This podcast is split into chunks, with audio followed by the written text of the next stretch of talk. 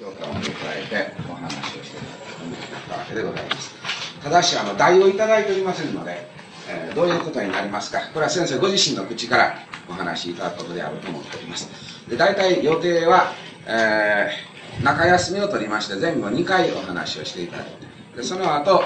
質疑応答といいますか、問答形式で、えー、後を締めていってまいりたい。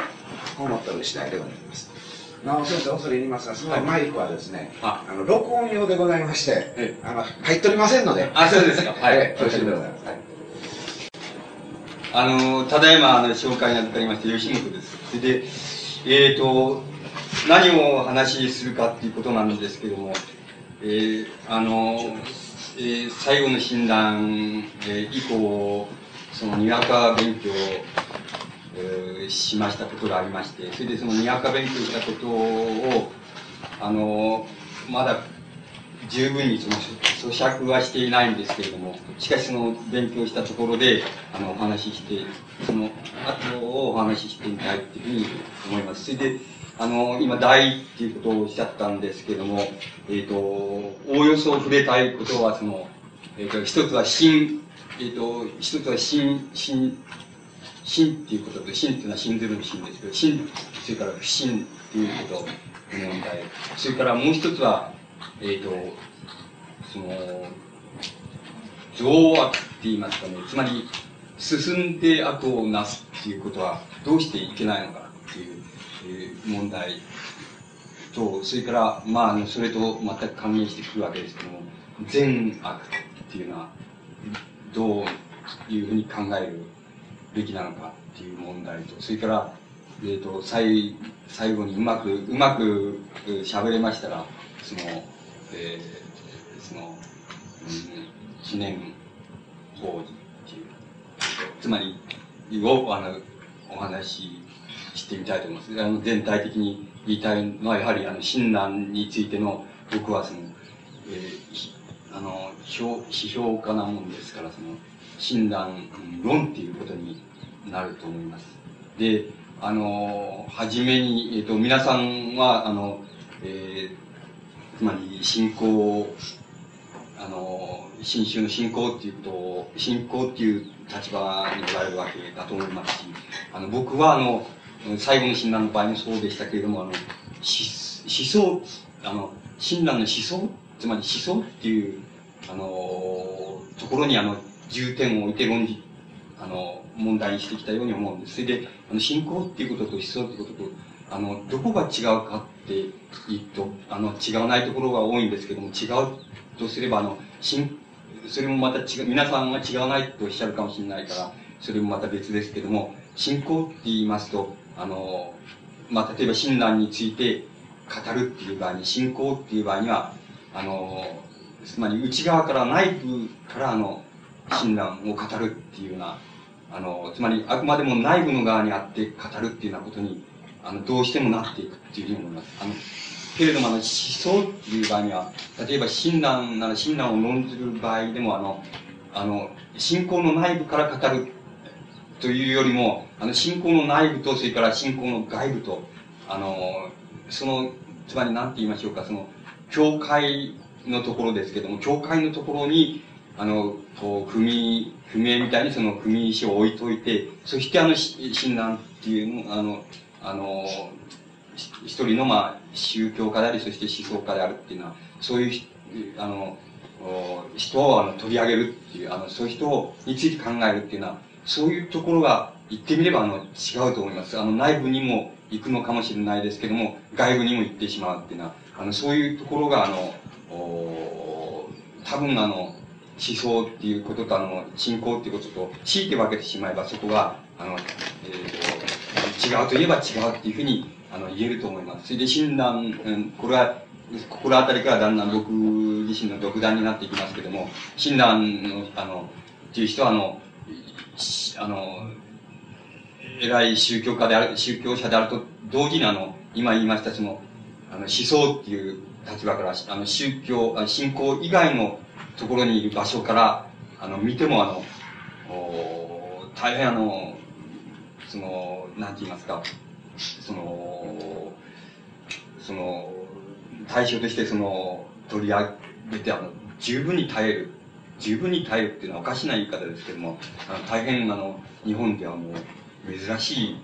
あの、十分に耐える、あの、思想家だっていうふうに僕には思われるので、あのそういう立場から、あの、もう、あの、もう一度問題にしておきたいっていうような、あの、ところが、あの、話の始まりになっていきます。で、あの、うん、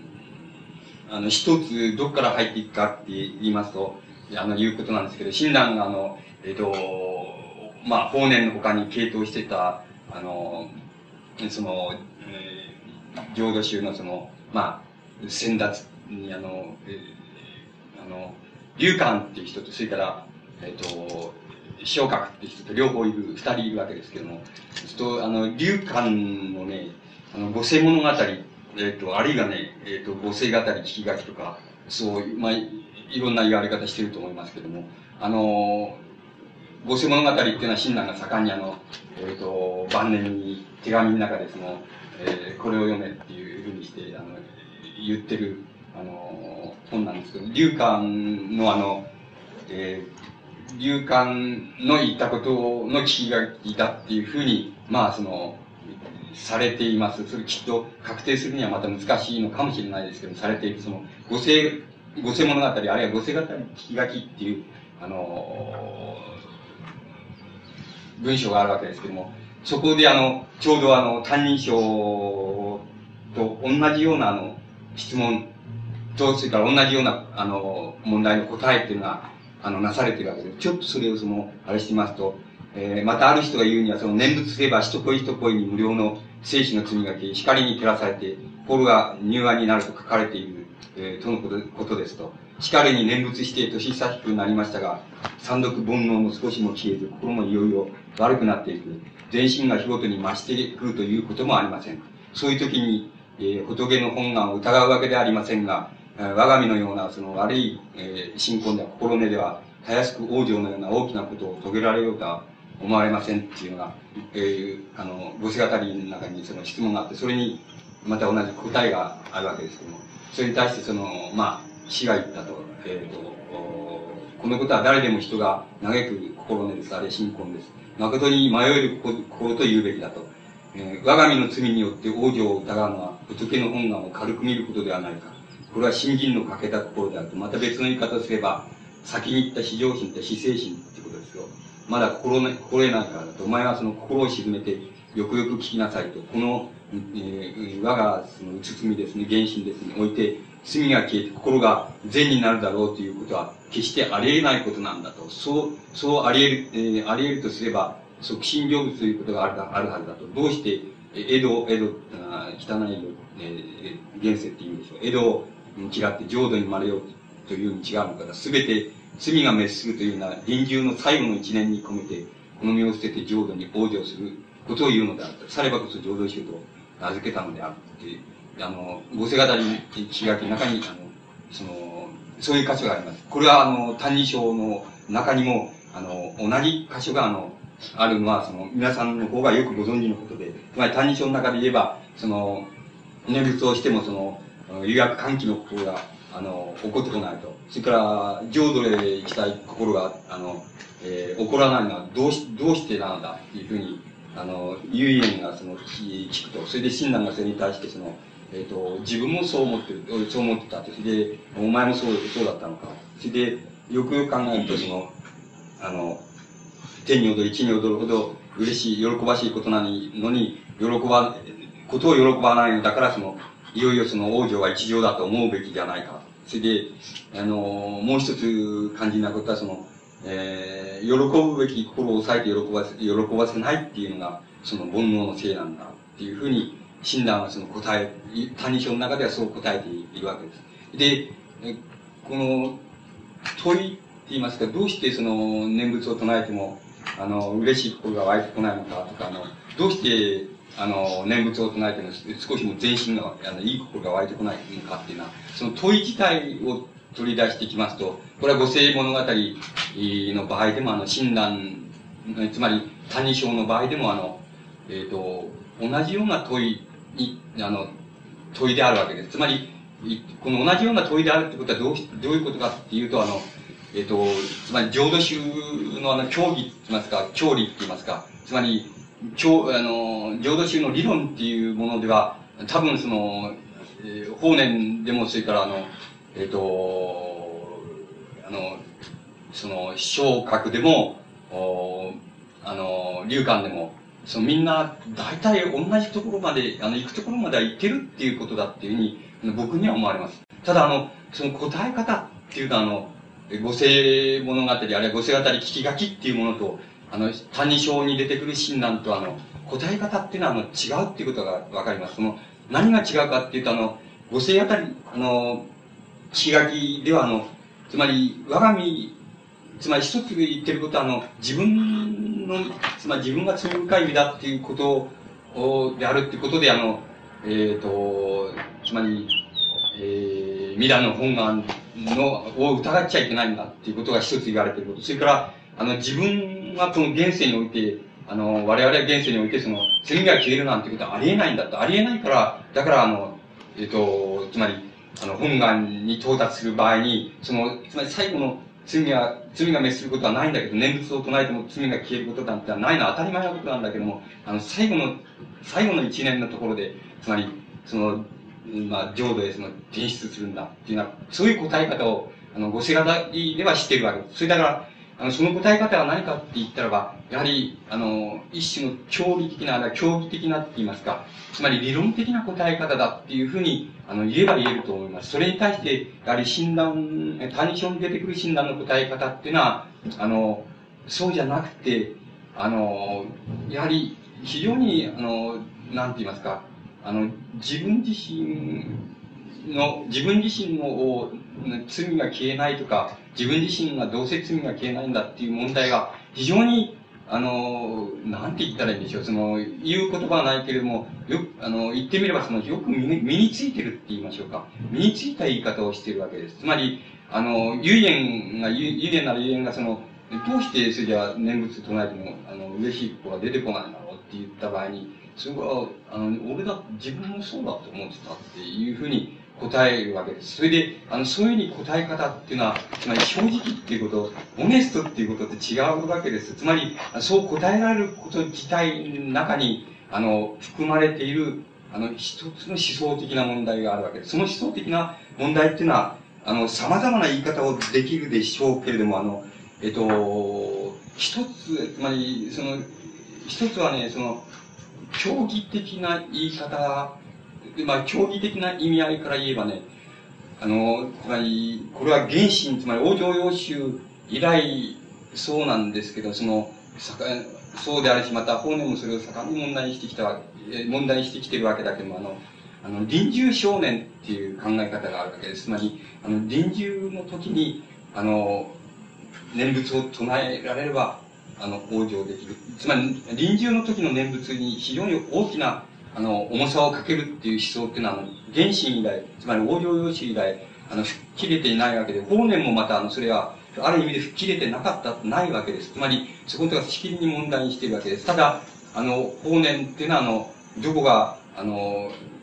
例えば原神なんかとどこが違うかっていうと、あのつまり臨終少年っていうことを言うけれども、あの、臨終の時には、あの、人間っていうのは、あの、ものすごく苦しいんだっていうことを言ってるわけですそのところはものすごくリアルに言ってるわけです。その、ものすごく苦しくて、あの、念仏なんか唱えるなんていうことはできないよっていうことを言ってるわけです。あの、できないんだよって。だからあの、だからそういう意味合いから言って、あの、念仏、えつまり臨終の時に念仏を唱えるっていうことに、あの、重点を置くっていうことは、置くっていうことは、本当はあの、意味がないんだよっていうことを、あの、方面は言ってるわけです。で、あの、それに対して診断の答え方、あの、他人症に出てくる診断の答え方は完全にその問題はもう吹っ切っているわけで、あの、当たり前なんだよ。つまり、あの、当たり前なんだよっていうこと、つまり、臨終少年っていうあの考え方、あの、理念的にその問題、理論的にその問題はもうすっと、あの、すでに、あの、診断ではもう、あの、吹っ切れちゃっているっていうふうに言うことが一つ、あの、言えると思うんです。で、あの、もう一つは、あの、えっ、ー、と、この、なんて言いますか、そういうところがあの思想っていう立場から一番あの、興味深いことなんです。あの、親鸞の中で一番興味深い親鸞の考え方の中で一番興味深い、あの、関心のあるところなんですけど、あの、あの、一つのね、逆説っていうことだと思うんです。それで、あの、逆説っていうものの構造を考えてみると、あの、今の五世物語、あるいは五世語り聞き書きの逆説っていうのは、あの、つまり人間、あの、つまり、は罪なんていうのは絶対に消えないものなんだ。それで、あの、なんて言いますか、その、だから、全身なんていうのは生じようがあるはずがないんだ。で、だからこそ、あの、だからこそ、要するに、あの、本願っていうのは、あの、えっ、ー、と、絶対的にまた信ずることに足りるもんなんだっていうふうに、あの、つまり、あの、人間っていうのは罪が消えない。それから人間っていうのは全身なんて至りつくはずがないっていうことが、あの、そのことは逆に、あの、本願の絶対性っていうもの、あの、ものを、あの、いわば、あの、保証するものなんだっていうのは、一種の、あの、教理的な逆説っていうのが、やはり、あの、浄土宗、ないしは浄土真宗、あの、のあの思想の非常に大きな、あの、意味合いだろうっていうふうに思われるんですけれども、その場合に、あの、やっぱり単に、今の単に章に出てくる診断の逆説っていうのは、すでにもう、あの、なんて言いますか、こう、なん、どういうふうに言ったらいいんでしょう、その、こう、信、信、信ずるっていうことは、つまり、本願を信ずるっていうことはもう、あの、不信っていうことを、あの、信じないっていうことは、あるいは、あの、人間が悪だとか罪だとかっていうこと、そのこと自体をもう、信っていうものが、あの、全部、あの、同一化しちゃってるっていうふうに言えば、あの、言えるっていうふうに思います。あの、そういう逆説っていうのは、あの、こう、一種の思想的な逆説、あの、単にあの、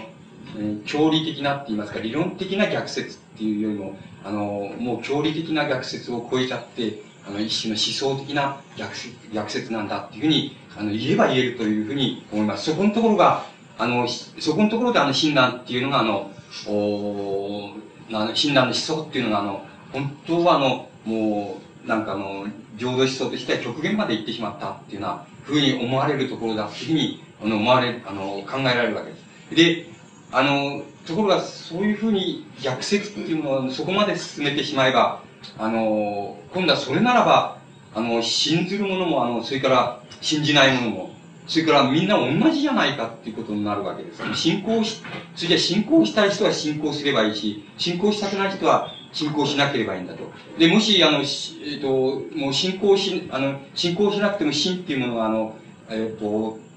全部あの、つまり、本願を絶対的に信ずるっていうことは、あの、不信っていうのを全部包括してしまうなら、信仰することも、信仰しないことも、あの、同じじゃないかっていう考え方が、あの、当然、あの、出てくるわけですし、それから、あの、なんて言いますか、えっ、ー、と、その、なんて言いますか、その、善、あの、善悪についても、それじゃあ、あの、強いて人間っていうのは善をしなくても、善、善なる行いをしなくてもいいじゃないかと。いいことになるじゃないか。それで、あの、その、今度はもっと極端になってきますと、じゃあ人間っていうのはどうせ救われるならば、どうせ罪深くてどうせ救われるならば、あの、えっ、ー、と、進んで悪をなしたっていいはずじゃないかっていうのは、そういう考え方っていうのは当然あの、親鸞の思想を、のところまであの、行ってしまえば、当然そういう考え方っていうのはあの、出てくるはずだっていうふうに、あの、思われるわけです。だからそこのところは、多分親鸞、つまり親鸞教徒って言いますか、つまり初期の親鸞教団にとってあの、一番大きな問題であったし、またあの、実際問題として、あの、親鸞教団があの、関東でその、こう、あの、つまり前段の事件も含めて、あの、大揺れに揺れたっていうのは、のあの、なぜかって言ったらば、あの、今の問題なんであって、あの、あの、そういう逆説が、教理的な逆説っていうのを乗り越えて、あの、善悪、人間の善悪について、あの、何も善を行うことなんか何もいらないよって、あの、何も必要ないじゃないですか。それで、あの、もっと極端にいけば、あの、進んで悪をなしたって構わない、いいわけじゃないかっていうのは、そういう問題が、あの、実際問題として当然出てくるはずなんで、あの、当然出てくるから、あの、当然出てきたんで、それがあの、初期の親鸞兄弟にとって、あるいは親鸞の生涯にとって、いわばあの、最大の事件だったように、あの、思います。それを処理することが、あの、親鸞にとって、あの、相当あの、大きな、あの、なんて言いますか、エネルギーを使った、あの、点じゃないかっていうふうに思われます。で、もう少しあの、えっ、と、親鸞の考え方の、あの、進み具合っていうのは、あの、こう、あの、もう少しあれしてみますと、あの、え、あの、うん、親鸞、あの、大正に現れてる親鸞でね、あの、こういうことが問題になると思うんです。つまり、あの、つまり、遊園の問いに対して答えて、その、あの、喜ぶべき、あの、つまり浄土へ行くのは嬉しいことなんだと。それで、この、えー、現世のその、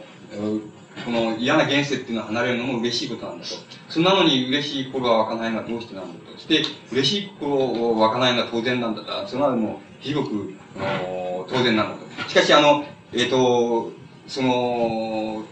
そこのところで診断、他人者の診断で一つ、あの、微妙な答え方の中にその、があるわけですけども、それはあの、喜ぶ、あの、喜ぶべき心を、あの、抑えて、喜ばせないのは、あの、煩悩のせいなんだと。っていうことを言ってるわけです。で、あの、喜ぶべき心を抑えて喜ばせないのはっていうことは、あの、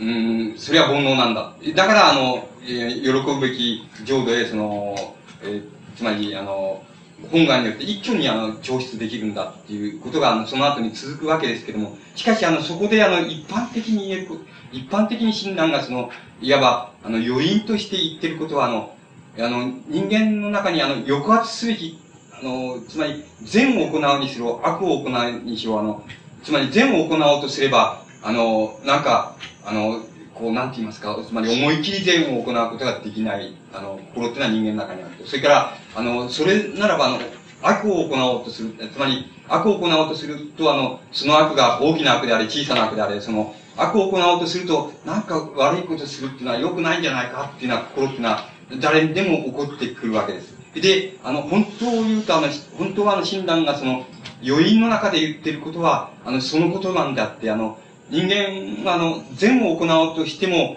あの、本当の意味で善を行おうとしても、あの、こんな善を行うっていうのは、あの、なんかバカバカしいんじゃないかっていうのは、あの、疑いとか、あの、つまり、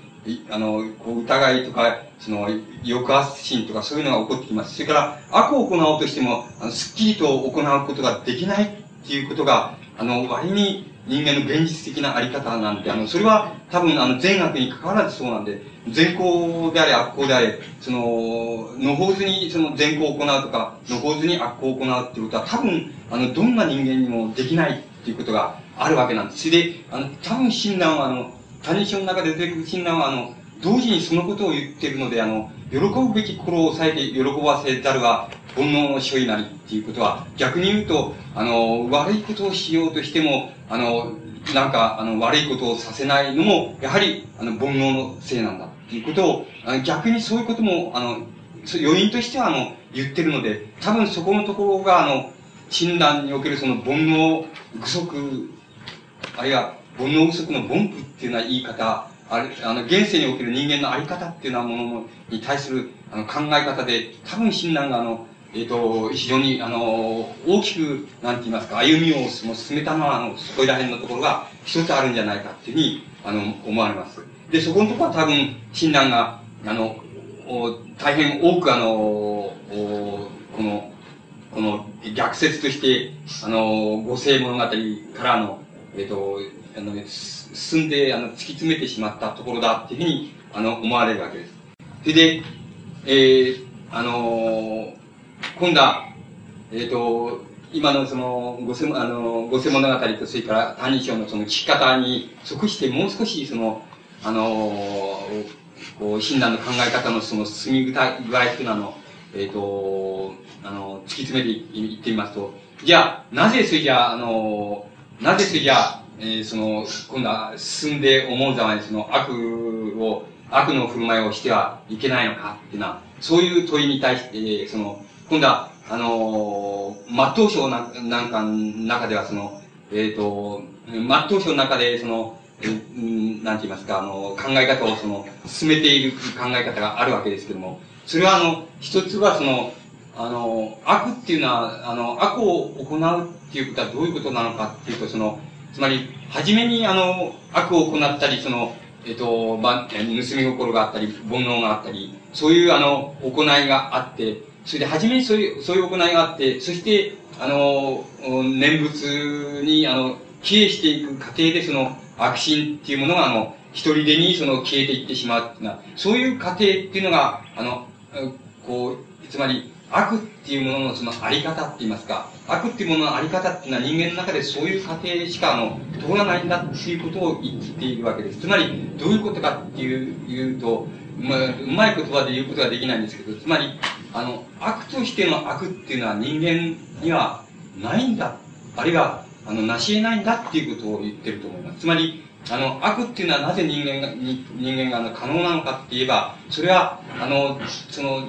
なんて言いますか、あの、善、善に向かう方、あるいは、この診断の、つまり信仰の問題としてして言えば、その、あの、念仏に帰依するしていく、あの、絶対に帰依していく、その過程でもって、あの、消えていくような、そういうものとして、ならば、あの、人間には悪っていうのは存在していると。しかし、悪、悪そのものとしての悪とか、あるいは悪をするための悪っていうようなものは人間には存在し得ないっていうあの考え方があの、末頭章の中に、なんかで出てくるあの、診断のあの考え方にあると思います。つまり、悪としての悪なんていうものは人間には可能でもないし、またありえないんだ。つまり、悪っていうものは、なんか、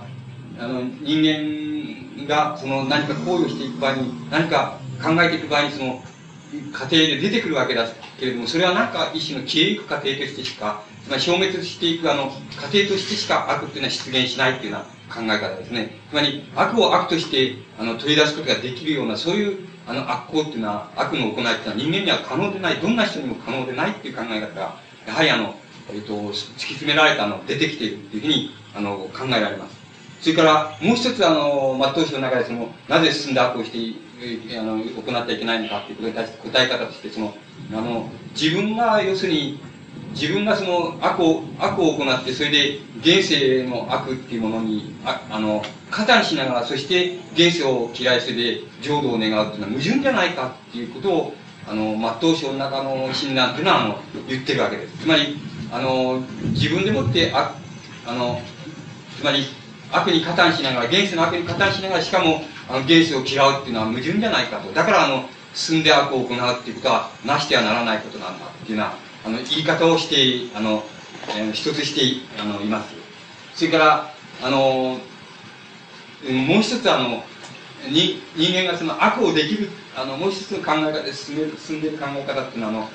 あの、あの、人間が悪をして、悪を行うことができるっていうのは、あの、よくよく考えてみると、自分、自分が悪であるっていうことを本当は自覚してないないんだよっていうことを、あの、診断は言ってると思います。つまり、そういう考え方を進めていると思います。つまり、あの、悪を、悪を、悪ができるとか、あの、悪の行いをできるっていうことは、あの、言ってみれば、あの、自分が悪鬼であるっていうことを、本当の意味では知らないから、あの、そういうことができるんだよっていう言い方を、あの、末頭章の中で、あの、していると思います。その考え方は、やはりあの、あの、つまり、あの、浄土教義っていうものの一貫性からは、あの、えーえー、あの、なんて言いますか、教会をこう、なんて言いますか、踏んでいるって言いますか、つまり、あの、信ずる者も信仰しない人間にも、あの、通用するところまで、あの、悪っていう考え方を、あの、進めている点だっていうふうに、あの、僕には思われます。そういうところが、あの、末頭書の中で、あの、おうん、あの、取り出して、あの、来ることができると思います。それから、あの、これ、それはあの、え、ー、と、同じのことなんですけども、え、ー、と、あの、例え話で言うと、要するに、あの、治す薬があるからって言って、その、どこを好きになれっていうことはないだろうっていう言い方をしているわけです。つまり、あの、何かっていうとね、あの、この、ちょっと、ここら辺の診断っていうのは少しその悲しいわけなんでして、その、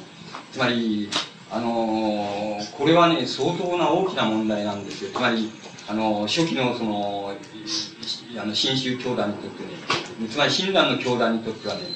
関東における親鸞の教団にとってはものすごく大問題になってあって、あの、異端邪説がたくさん出てきて、その、まあ、最たるものは、つまり、そんならば進んで、もう、あの、絶対に、あの、摂取されるならば、あの、浄土に摂取されるなら、悪人だろうと、善だろうと、摂取されるなら、それじゃ進んで悪をしたっていいし、思いのまんま振る舞ったっていいはずだっていうことを、あの、もう、あの、ふあの、教えるっていうのは、そういう異端がもう普及してくるわけでしょ。つまり、そこに、まあ、一種善難、つまり、我が子善難の問題が絡んでくるわけで、そうするともう、大揺れに関東集団というのは、教団というのは大揺れに揺れるわけで。それで、親鸞というのは、そこのところではもう必死になって、その、あの、それを防ごう、教理的にも、まあ、理論的にもそれは間違いなんだっていうことを言うために、もうあらゆるその、あの、こう、考え方を動員してきているわけです。で、その動員の仕方っていうのは、とってもあの、教育的な意見、あの、教育的っていうのはおかしいですけど、非常に、あのね、非常に悲しいわけですよ。つまり、あの、基本的なトーンっていうのはね、あの、いけないんだよって、あの、その進んだ悪をしちゃいけないんだよって、そんなことは分かってるだろうっていうふうに、あの、分かってるだろうって、だけど、あの、ただ分かってるだろうって言ったって、そんなことは、あの、言うこと聞くわけがないので、だもんだからそれを、何とかして理論的にそれを言おうとするわけです。だから、いろんな面から親鸞はそこで理論的に言う言ってるわけです。だから、あの、多分そこら辺で、あの、いろんな考え方を親鸞は、あの、進めています。で、もう一つ、その、親鸞がそこで、末頭書の中で考え方を進めていることは、あの、煩悩不足の分布っていうのは何なのかっていうことについて、やはり一つの考えを進めているっていうふうに僕には思われます。それは一般的に言うと、あの人間はほっとけば、つまり現世における人間っていうのはほっとけば、あのみんな煩悩不足の、そのね、あの、至らない煩悩不足の、その凡夫なんだと。それで、それは罪も行うし、あの、悪も行う。それから、あの、善っていうのは、もうできるだけ行わないようにしようと。そういうふうに、ほっとけばそういうふうに、あの、なってしまうんだと。それで、それは、そういうのを、煩悩不足っていうんだと。で、そんなことは、例えば、身だっていう、も、あの、釈迦もよくご存知であると。よくご存知なんだから、その、いわば、その48眼っていうのは、その、に全部摂取してみせるっていう考え方をその出してきたんだと。こういうふうな言い方をその浄土教義ではしているわけです。と、煩悩不足っていうのは何なのか。そしたらほっとけば人間っていうのは現世ではみんな煩悩不足である。それが煩悩不足の凡夫っていうことの本当の、あの、つまり意味なんだっていうことは、多分それは浄土教義の、あの、その、言ってる、理論的に言ってることなんです。ところが、親鸞はあの、末頭章の中でその考え方をあの、もう少し進めてるわけなんです。というふうに僕は読み、あの読み取ることができます。それは、あの、勝手な読み方ですから、まあ、当てにしないでくれればいいわけですけども、そのもう一つ親鸞が進めてることはね、あの、煩悩不足っていうのはね、ただほっとけば、つまり、現世における人間っていうのはね、ほっとけば善を好まないし、悪はやる。それで、あの、ほっとけば、あの、いいことはしようとは思わないと。な、なる、なるべくその面倒なことはしたいとは思わない。それから、えー、あの、悪いことも、その、しちゃうと。その、とてつもないことも考えちゃうと。で、言っても見ちゃうと。それから思っても見ちゃうと。それが煩悩不足だ。それ、そ、それでは、それだけであの、煩悩不足の凡夫とは言えないんだっていうことを、親鸞は、あの、末頭書の中で言ってるというふうに思われます。それで、あの、それは、じゃどういう、どういうふうになれば、あの、煩悩不足の凡夫と言えるかっていうと、それはあの、煩悩不足っていうことを、あの、自覚あの、自覚できるときに初めて煩悩不足と言えるの、凡夫と言えるんだっていうことを、をあの、診断は、あの、暗示している。つまり、余剰余韻としてそういうことを、末頭書の中で、そういう考え方を進めているように思います。つまり、あの、煩悩不足っていうのは、絶対にその、王相っていうところから捉えたら、だけじゃ、あの、煩悩不足って絶対に言えないんだと。あの、やっぱり一種の幻想っていう過程から、あの、煩悩不足を捉えなきゃ、それは煩悩不足の凡夫とは言えないんだ。つまり、もっと極端な言い方をすると、あの、煩悩不足の凡夫の資格っていうのは何かって言ったらば、単に、あの、この現世において、我々はやっぱり罪深い人間なんだな、っていうふうに。それで、悪はやりたいし、あの、あの、やっちゃうし、善はなかなかやりたくないんだな、っていうふうな、それだけじゃ煩悩不足の凡夫とは言えないんだよ、っていうことを、あの、診断は、あの、末頭書の中であの、言っていると思います。つまりそれでは、煩悩嘘のの凡夫っていう資格はないんだ。それで、あの、うん、そうじゃなくて、原つまり、内省的、自覚的に、内省的、自覚的に、あの、要するに煩悩不足の凡夫っていうことが捉えられたら初めて、その時に煩悩不足の凡夫っていうことが、あの、完成するんだ。つまり、煩悩不足の人間っていう、あの、凡夫だっていう、凡夫である我々だっていうことが初めて完成するんだっていう考え方を、あの、診断はあの、末頭書の中で出してきているっていうふうに、あの、僕は思われます。つまり、あの、どういうふうに出してきてるかっていうことは、ここに僕はこの抜き書きしてありますと、それは別として、そういうふうに思われます。で、ですから、あのそれじゃあの、進んで悪を、それじゃ進んで悪をすることのできる資格っていうのは、今度は逆に言うと、つまり、進んで悪行をしていい、いい、僕は極端な言い方をしますからね、その、あの、耳障りかもしれませんから、その、そう思って聞いてください。その、それじゃ進んである悪をなすことができる資格っていうのは、それじゃ何なんだ？それじゃ、そういう資格はどういう人間にあるのか？それは、いわば、今言いましたように、煩悩不足っていうことを、幻想化というか、自覚的、内省的に捉えられることができた。そう、そうした時に初めて人間は、あの、進んで悪をなす資格があるんだっていうことを言ってると思います。つまり、外から煩悩不足の凡夫っていうふうに、外から名付けたり、それから、あの、外から、あの、見えるように進んで悪を、進んで悪をすると、ああ、なんやろ、悪いことしやがったっていうふうに、あの、外から名付けられるような悪の仕方をしている、そういうやつが、あの、あの、その煩悩不足の凡夫たる資格は全然ないんだ。だから、いわば、弥陀の本願に摂取される資格はないんだっていうふうに言ってると思います。それならば、本当に煩悩不足の凡夫たる資格っていうのは、あるいは進んで悪に接近することができるもの、あるいは進んで悪をやってもいい資格があるっていうのは、どういう人間なのかっていうことは、それはあの、えっ、ー、と、あの、つまり、悪を、その悪を好むものに近づくことができるっていう、そういう言い方であの言ってると思いますけど、それは、浄土に参っての後、修行利益に帰った後であるということを言ってるわけです。つまり、こんな言い方をやめるとすれば、言わないとすれば、あの今の言い方で言えば、あの、自死っていう考え方でも、あの、善悪っていう考え方っていうのは、幻想の過程から、つまり、幻想の過程から善悪っていうのを捉えられた、そういう人間は、あの、悪に近づく資格って、そういうふうに捉えられた時初めて、あの、あれ、そういうふうに自死っていうものを捉えられた時初めて、あの、人間っていうのは悪に近づく、あるいは悪をなすっていうような資格が初めて出てくるんだよっていうことを、あの、診断はあの、末頭書の中で言ってると思います。だから、あの、煩悩不足っていう、あの、煩悩不足の凡夫っていう考え方自体を、をも、あの、診断はあの、いわばあの、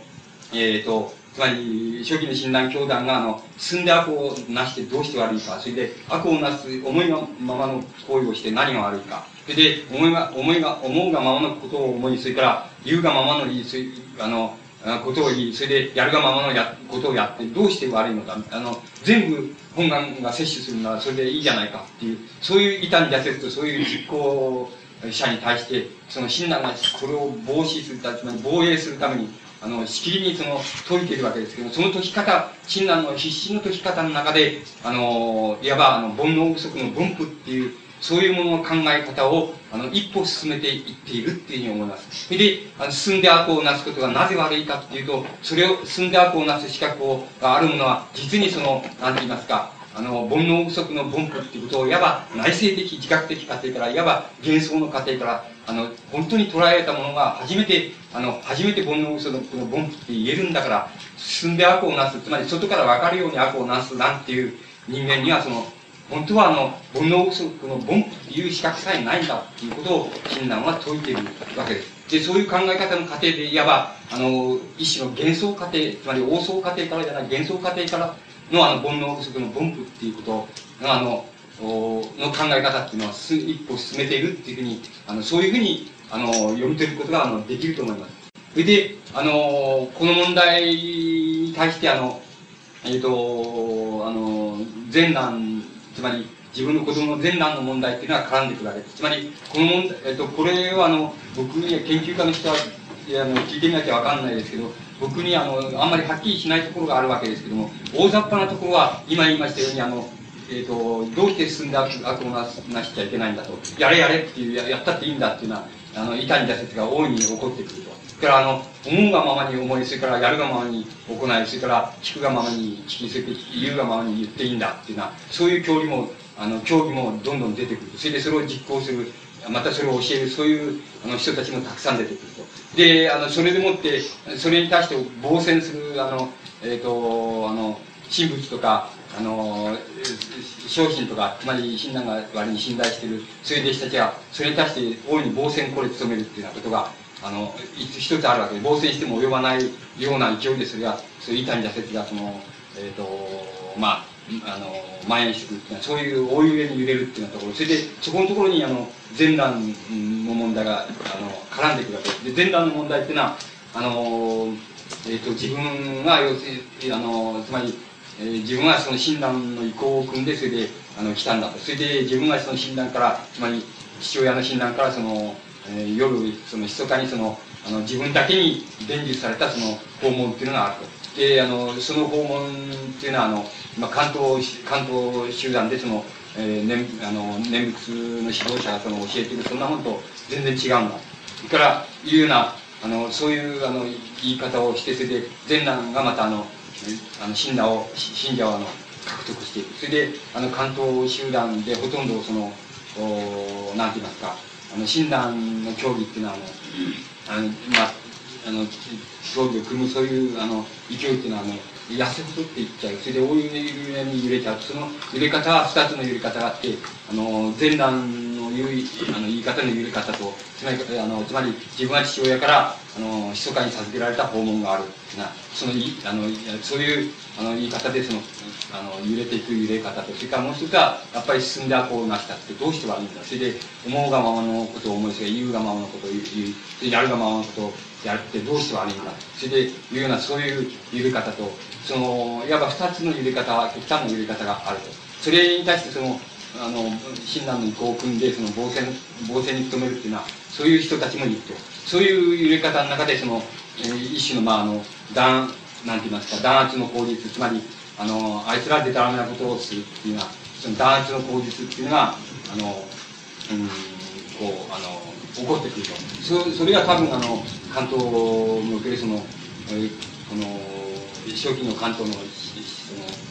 なんて言いますか教団のその揺れ方のその一番大きな問題なんだだっただろうというふうに思われますしあの詳細なことっていうのはあのなかなかよく分かんないところがあって僕にはよく分かりませんけど大筋のところでそういう教思想的に言えばそういう問題があの渦巻いていたんだというふうに思われます。であのそういう過程の中であのお、まあ、親鸞はあのつまりあの前段に対してその前段にそんなことを夜あの教えた覚えは全然ないと。そんなのは全然でたらめだ。それであのその前段があの本当に言ったことを本当についてはあの密かについて授けられた親鸞から授けられたその訪問というのは何なのかっていうことをそれについてあの本当のところはちょっとよくわからないところがあるんですけどもあのそれをあのなぜそういうあの自分があの密かに夜あの教えられたあの受け継いで教えられた伝承されたそのそれだけそれが正しい訪問なんだっていうふうに言われ方がなぜ起こるかっていう理由はあの分かるような気がする思想的に分かるような気がするそれはあの非常にあのいわば事柄の二面のようなもんであの進んで悪をなしてどうして悪いんだっていうのは言われ方とちょうど裏返しなんだってあのそのつまりある一つの何て言いますか儀礼的って言いますか儀式的なあの儀式的な契機なしにあの真であるか信仰であるか不信であるかっていうことをあの決めることができないだろうつまりそれはあの親鸞の思想の中にある一番その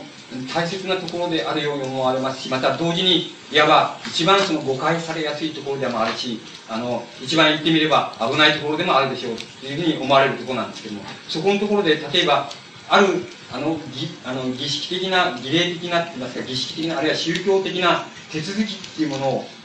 あの踏む踏むことなしにその踏み切ることなしに心をあのあの不信から真へと転換することっていうのは人間にはできないんじゃないかっていう考え方っていうのはそれこそ誰にでもあるわけです。つまりそこのところを多分あの善難っていうのはあのついたんだっていうふうに思われます。つまり思われるんです。僕にはそう思われます。つまりあの思想的にはそういうことだと思います。それは同時にあの親鸞の思想の中にある一方のつまり進んで悪をなしてどうして悪いんだっていうのはだから悪をなしたっていいぞってやれやれっていうそういうあの言われ方っていうのが一方に起こるのとちょうど裏返しにやっぱりあの人間のあの信仰に入るか信仰しないかっていうことのその切れ目の境目のところでは一種のやっぱりあの転換っていうのがいるんじゃないのか人間にはつまりあるあの、なんて言いますか、内面的に、非常に内面的な、誰にもわからないような、あるいは、あの師匠と自分しか、自分しかわからないような、一種のその、あの、なんて言いますか、その、宗教的な手続き、あるいは儀式的な手続きっていうのはいるんじゃないのか、まあ、入信の手続きっていうのはいるんじゃないのかっていうのは、ことっていうのは誰の心にも起こりうるわけなんです。これは必ずしも仏教の信仰だけに限らないんであって、マルクス主義の場合だって何だって同じなんです。つまり、マルクス主義を信じるか信じないかっていうことを、あの、これを信ずるか信じないか、これを認めるか認めないかっていう場合も、何か、つまり、不信から信に行く場合に、何かその、一種のなんか儀式的なって言いますかね、あ、自分は信仰をしたっていう、なんかそういう手続きみたいなあれ、心の転換みたいなものと言いましょうか、誰にも告げられないけども、自分自身の中にだけはある一種の法法律って言ったらおかしいんでしょうか。あの、そういうものがないと、あの、あるいは法律を、その、起こすその手続きっていうようなものがないと人間っていうのは不信から真へ踏み切らないんじゃないかっていう考え方、誰にでも起こる、あり得るわけなんです。つまり、あの前段が、あの、多分その前段の、つまり、あの、解いたことのね、の内容っていうのは僕にはわからないんですけれども、しかし、あの、前段は多分そこのところで、あの自分が父親に密かに授けられた、それだけ正しいんだよって、それが正しいんだよっていう、あの、言い方ができたんだろうし、また、あの、そこのところをついたんだっていうふうに思われるんです。これに対して、あの、診断は、あの、現実的に、あの、えっ、ー、と、前段は、あの、議説するわけです。つまり、親、親との縁を切るわけです。で、親との縁を切る場合に、あの、親鸞はどういう言い方をしているかって言えば、つまり、あの、お前全然、俺が全然そんなことを言ったこともやったこともないことを、その、触れ回ってると。それは全く嘘だと。それは暴法だ。別に仏教に対する全くの誹謗だっていうことを言ってるわけです。それからもう一つは、その、親をその親に対するものすごい反逆だと。つまりこれは暴虐であるってだから暴虐である暴法であるっていうのはもう全くもうとてつもないことなんだってもっと極端な言い方。つまりそれは親を殺すんだって殺すことなんだっていう言い方をして義烈だっていうことを言ってるわけです。でつまりこの言い方っていうのはあの、えーと、言ってみればつまりあの親鸞、まあ、ものすごくあの悲しいわけですつまり非常にどう言ったらいいんでしょうその道徳的なわけですつまり道徳的っていうのはおかしいですけどねあの非常にそのもうなんていうかもうなんあの正しいあの正しい教教義って言いますか教義って言いますかね理論理論って言いますかね浄土真宗のあるいは浄土宗のその正しい理念っていうのをもう守らなきゃいけないっていうことはねもう親鸞を、ね、必死にしてるわけですよ。ででそそのことはとてもねあのその消息集を読んでもその末頭章の中に収録されてるその書簡を読んでるのでそれはものすごく悲しいんですだからあらゆる意味で必死になってそのあの教理的にも必死になってさまざまな解き方をしていますしそれからあのものすごいそのなんて言いますかねもう五教的だって五教的な診断っていうのはあのそこにあの見ることができるわけです。それであのそそこでの診断っていうのはとてもあの悲しい悲しい診断っていうのがあの僕にあのその思い浮かぶわけです。あの、えー、なんかもう少し例えばもう少し別なあの別な言い方をできないのかねっていうあの言われ方っていうのがあの老診断の必死になってあのいわばしています。つまり教理的にしています。それはあのしんあのつまりあの協業心象とつまり協業心象と同じような意味合いであの同じようなところからあの親鸞は必死になってその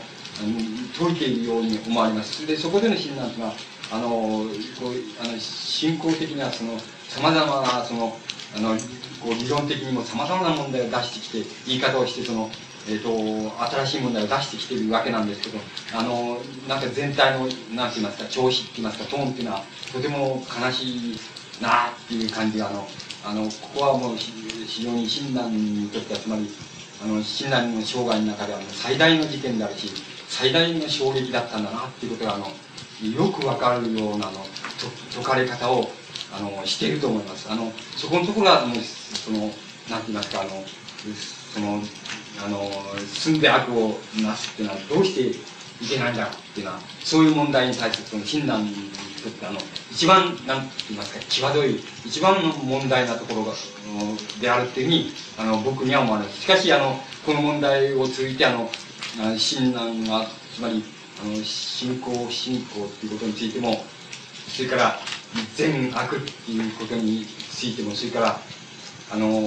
その進んである悪をなすっていうことはどうしていけないんだっていうような問題に対してねそれから煩悩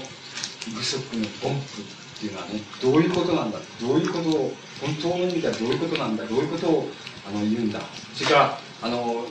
確かにあの悪をなしたなしなすっていうことは絶対に確かにその本願の妨げには絶対にならないんだ。それでならないならないんだと。だけどしかしあの悪を進んでなすことができるあの資格っていうのは何なのかっていうのはそういう問題に対して多分あのえっと親鸞の言ってみれば、ね、独特の独自の思想っていうのをあのはるかに遠くまであのその過程で親鸞があの進めていくことができたようにあの僕にはあの読み取ることがあのできます。であの、えーと、ちょうどあの、えーと、あの半分時間経過しましたのでもう10分ばかりあの休憩してまたあの後半を始めたいと思います。で一応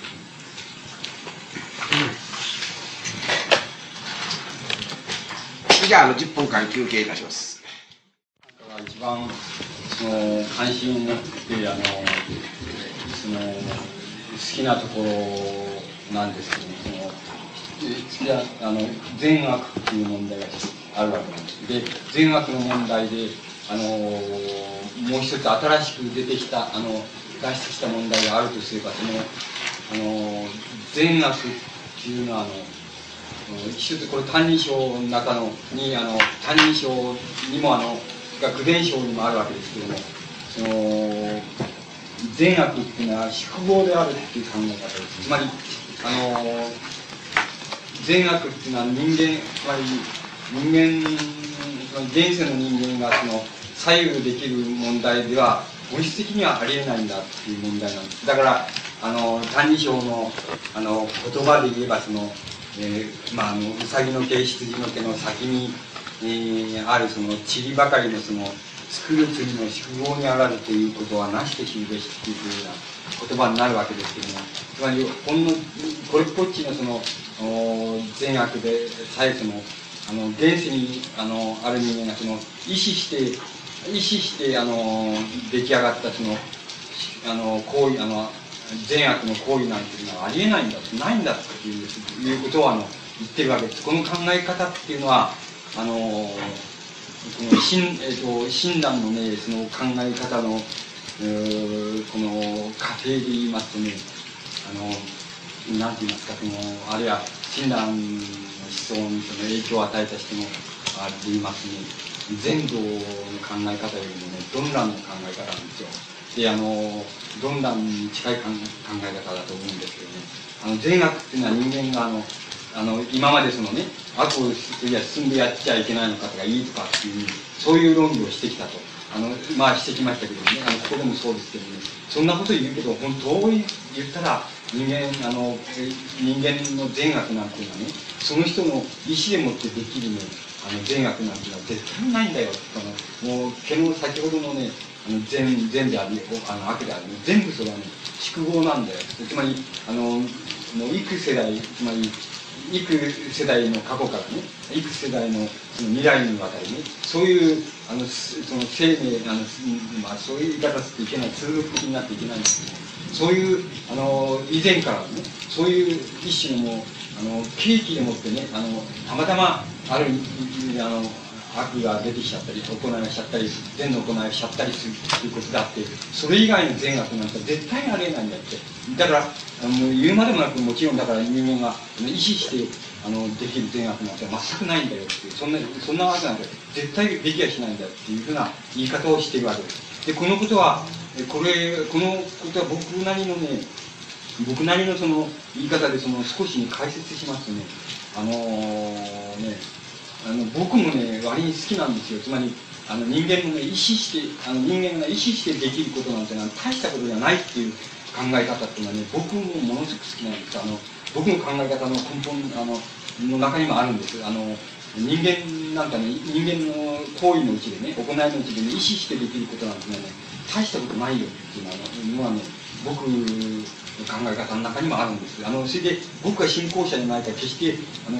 宿坊だっていうふうに親鸞のように言いませんけどね。不可避だっていう言い方をするんですけどね。あのえっ、と僕自分はそう思うんです。僕はねあの大してその大してそのままだ50ぐらいしか生きてないわけだけどその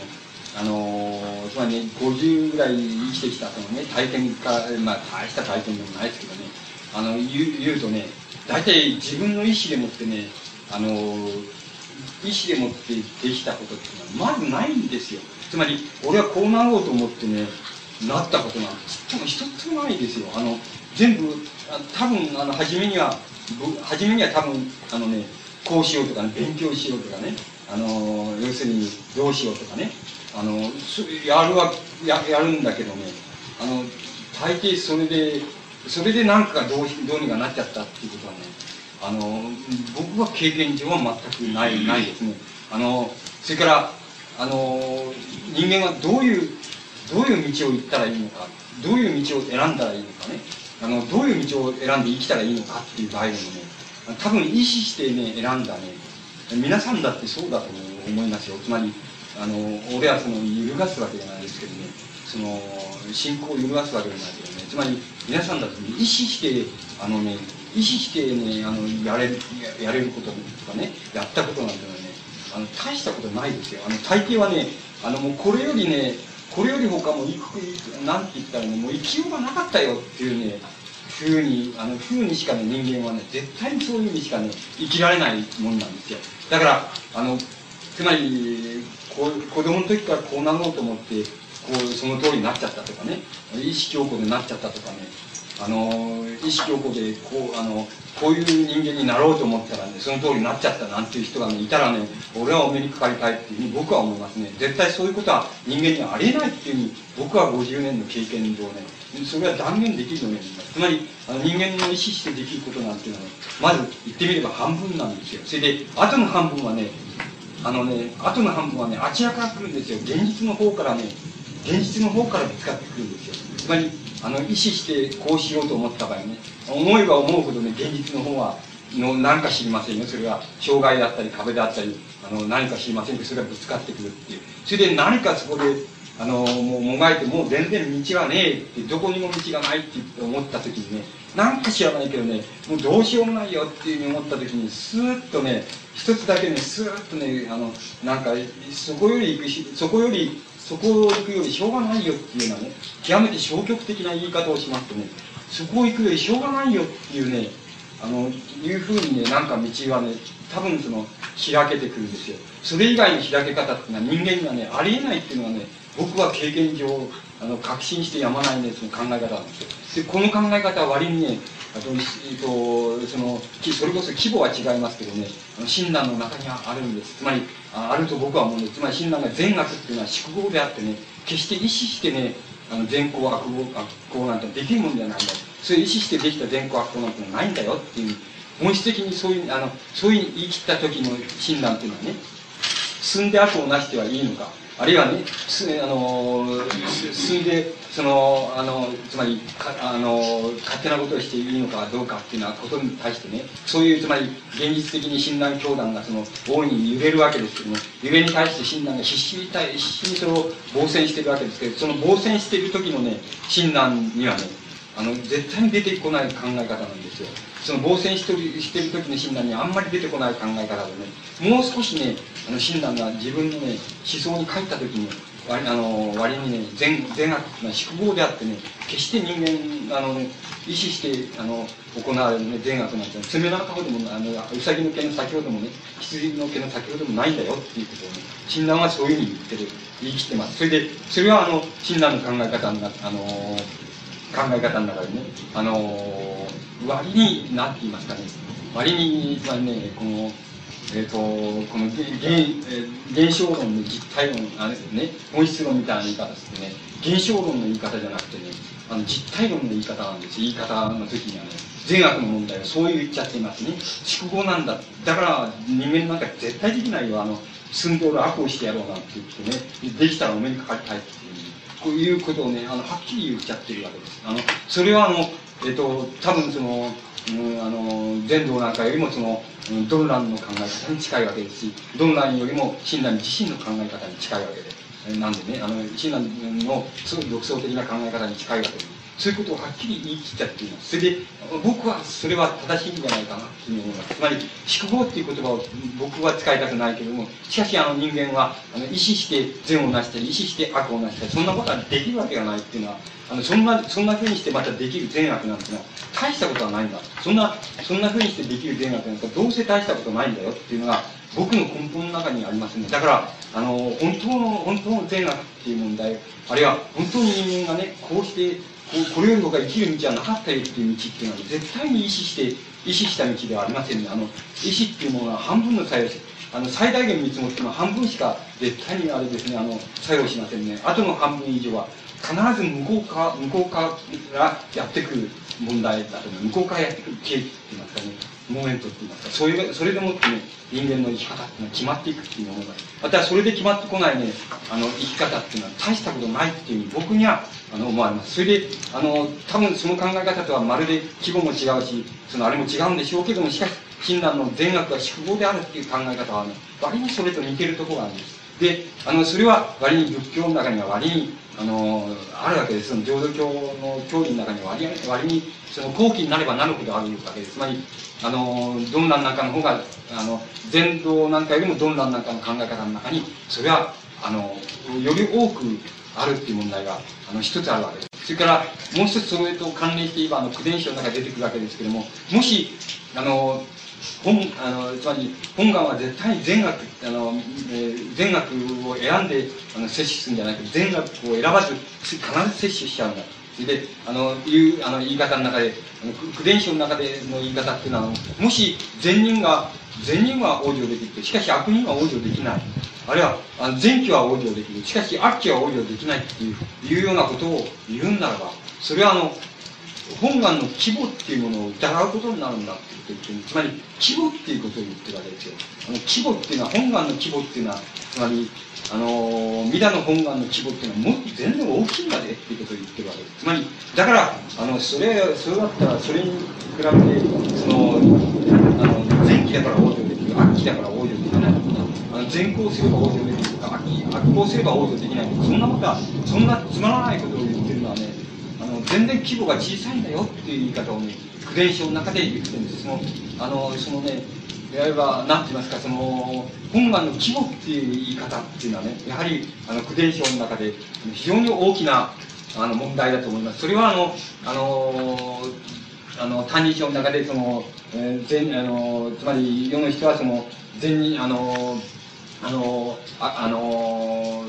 あのえーと、悪人は往生する。としかしいわゆるその善人は往生するはずだっていうふうに世の人っては言うけどそれは全く反対だと。それでそれは善人があの善人は往生する。ましてその悪人は往生するに決まってんだっていうのがそれは正しい言い方なんだっていうのはふうな「歎異抄」が言ってる中では言ってる。そういう言われ方と同じことになるあの本願の規模っていう言い方。別のあの言葉は違いますけど同じことを言ってるわけです。あのしかしあのそれじゃ苦伝承の言い方とそれから「歎異抄」のそのあのあの善人直本往生といういわ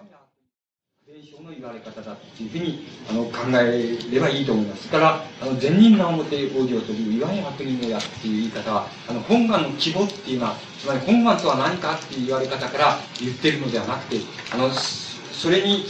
あのその摂取されるされるべきって言いますでしょうかつまりあのそのあのつまり念仏者っていうものそれからあのごく普通の凡夫っていうそういう側からあのその問題を善悪の問題を言ってる言われ方っていうのはつまりそれを下にて言ってる言われ方っていうのが善人に直本往生とっていう「歎異抄」の言われ方であってね。それは本願の希望とは何ぞや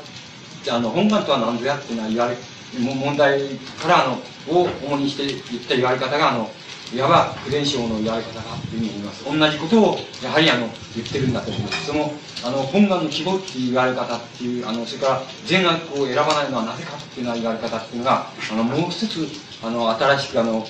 えーと、苦伝承なんとかの単位書の中でその出てきている言われ方だっていうふうに、あの僕には思われます。で、あのその、あの最後にね、その、えっ、ー、と、その、じ、えっ、ー、と、じ、自念法事っていうのね、あの、自念法事とは何なんだっていうことを、うん、をね、えっ、と、うん、時間がありますからね、そのちょっとやあのお話ししてみようと思います。で、あの、自念法事っていうのはね、あの、僕はあの、最後の診断っていうのを書いたでしょう。で、さ僕はあの、先ほども言いましたようにね、あの、思想っていう、あの、ところからね親鸞のことをね取り上げたくてね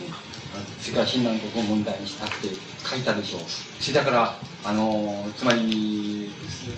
まあ、結局そのなんて言いますかねあのその自念法事っていうのはさ、自念法事っていう考え方っていうかさ、親鸞のその晩年のね、まあ、一種のその晩年の到達点だっていうふうに、まあ、その言われるその考え方なんですよ。で、だから要するにお前の、まあ、あの、あれそういう批評がありましたけどね、お前の要するに最後の親鸞っていうね、あの、その最後まで親鸞っていうのを、つまり懐疑的なね、その、疑い深い、あの、あの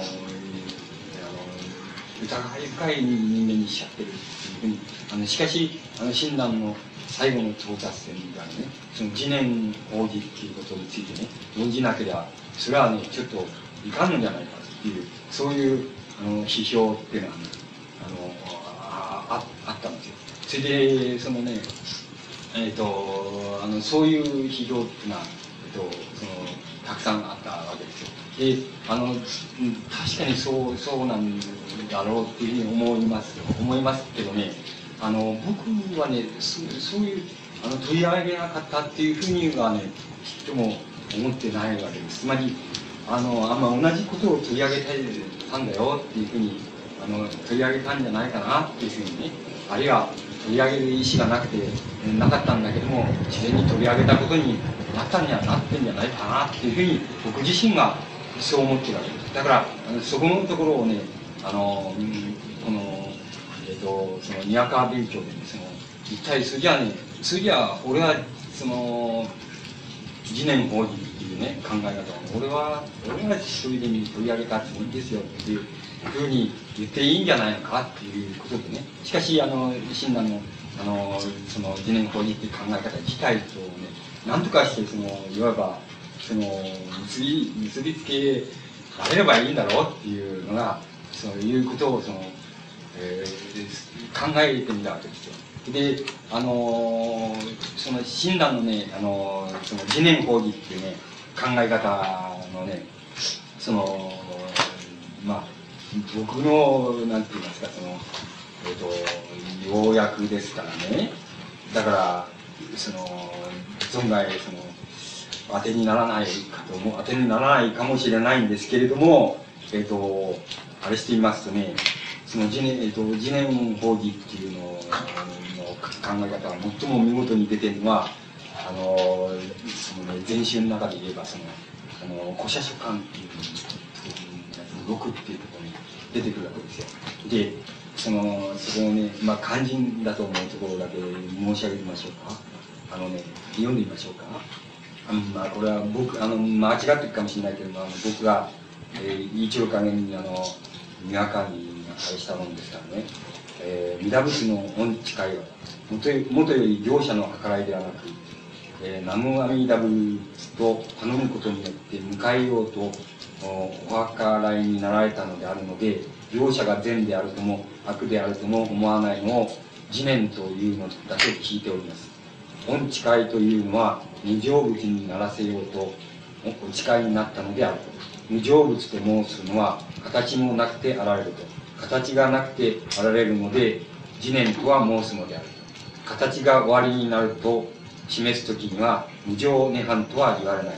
形も終わりにならない様を知らせようとて、初めて弥陀仏というように聞き、えー知えー、知っております。で、弥陀仏は自然の様を知らせるための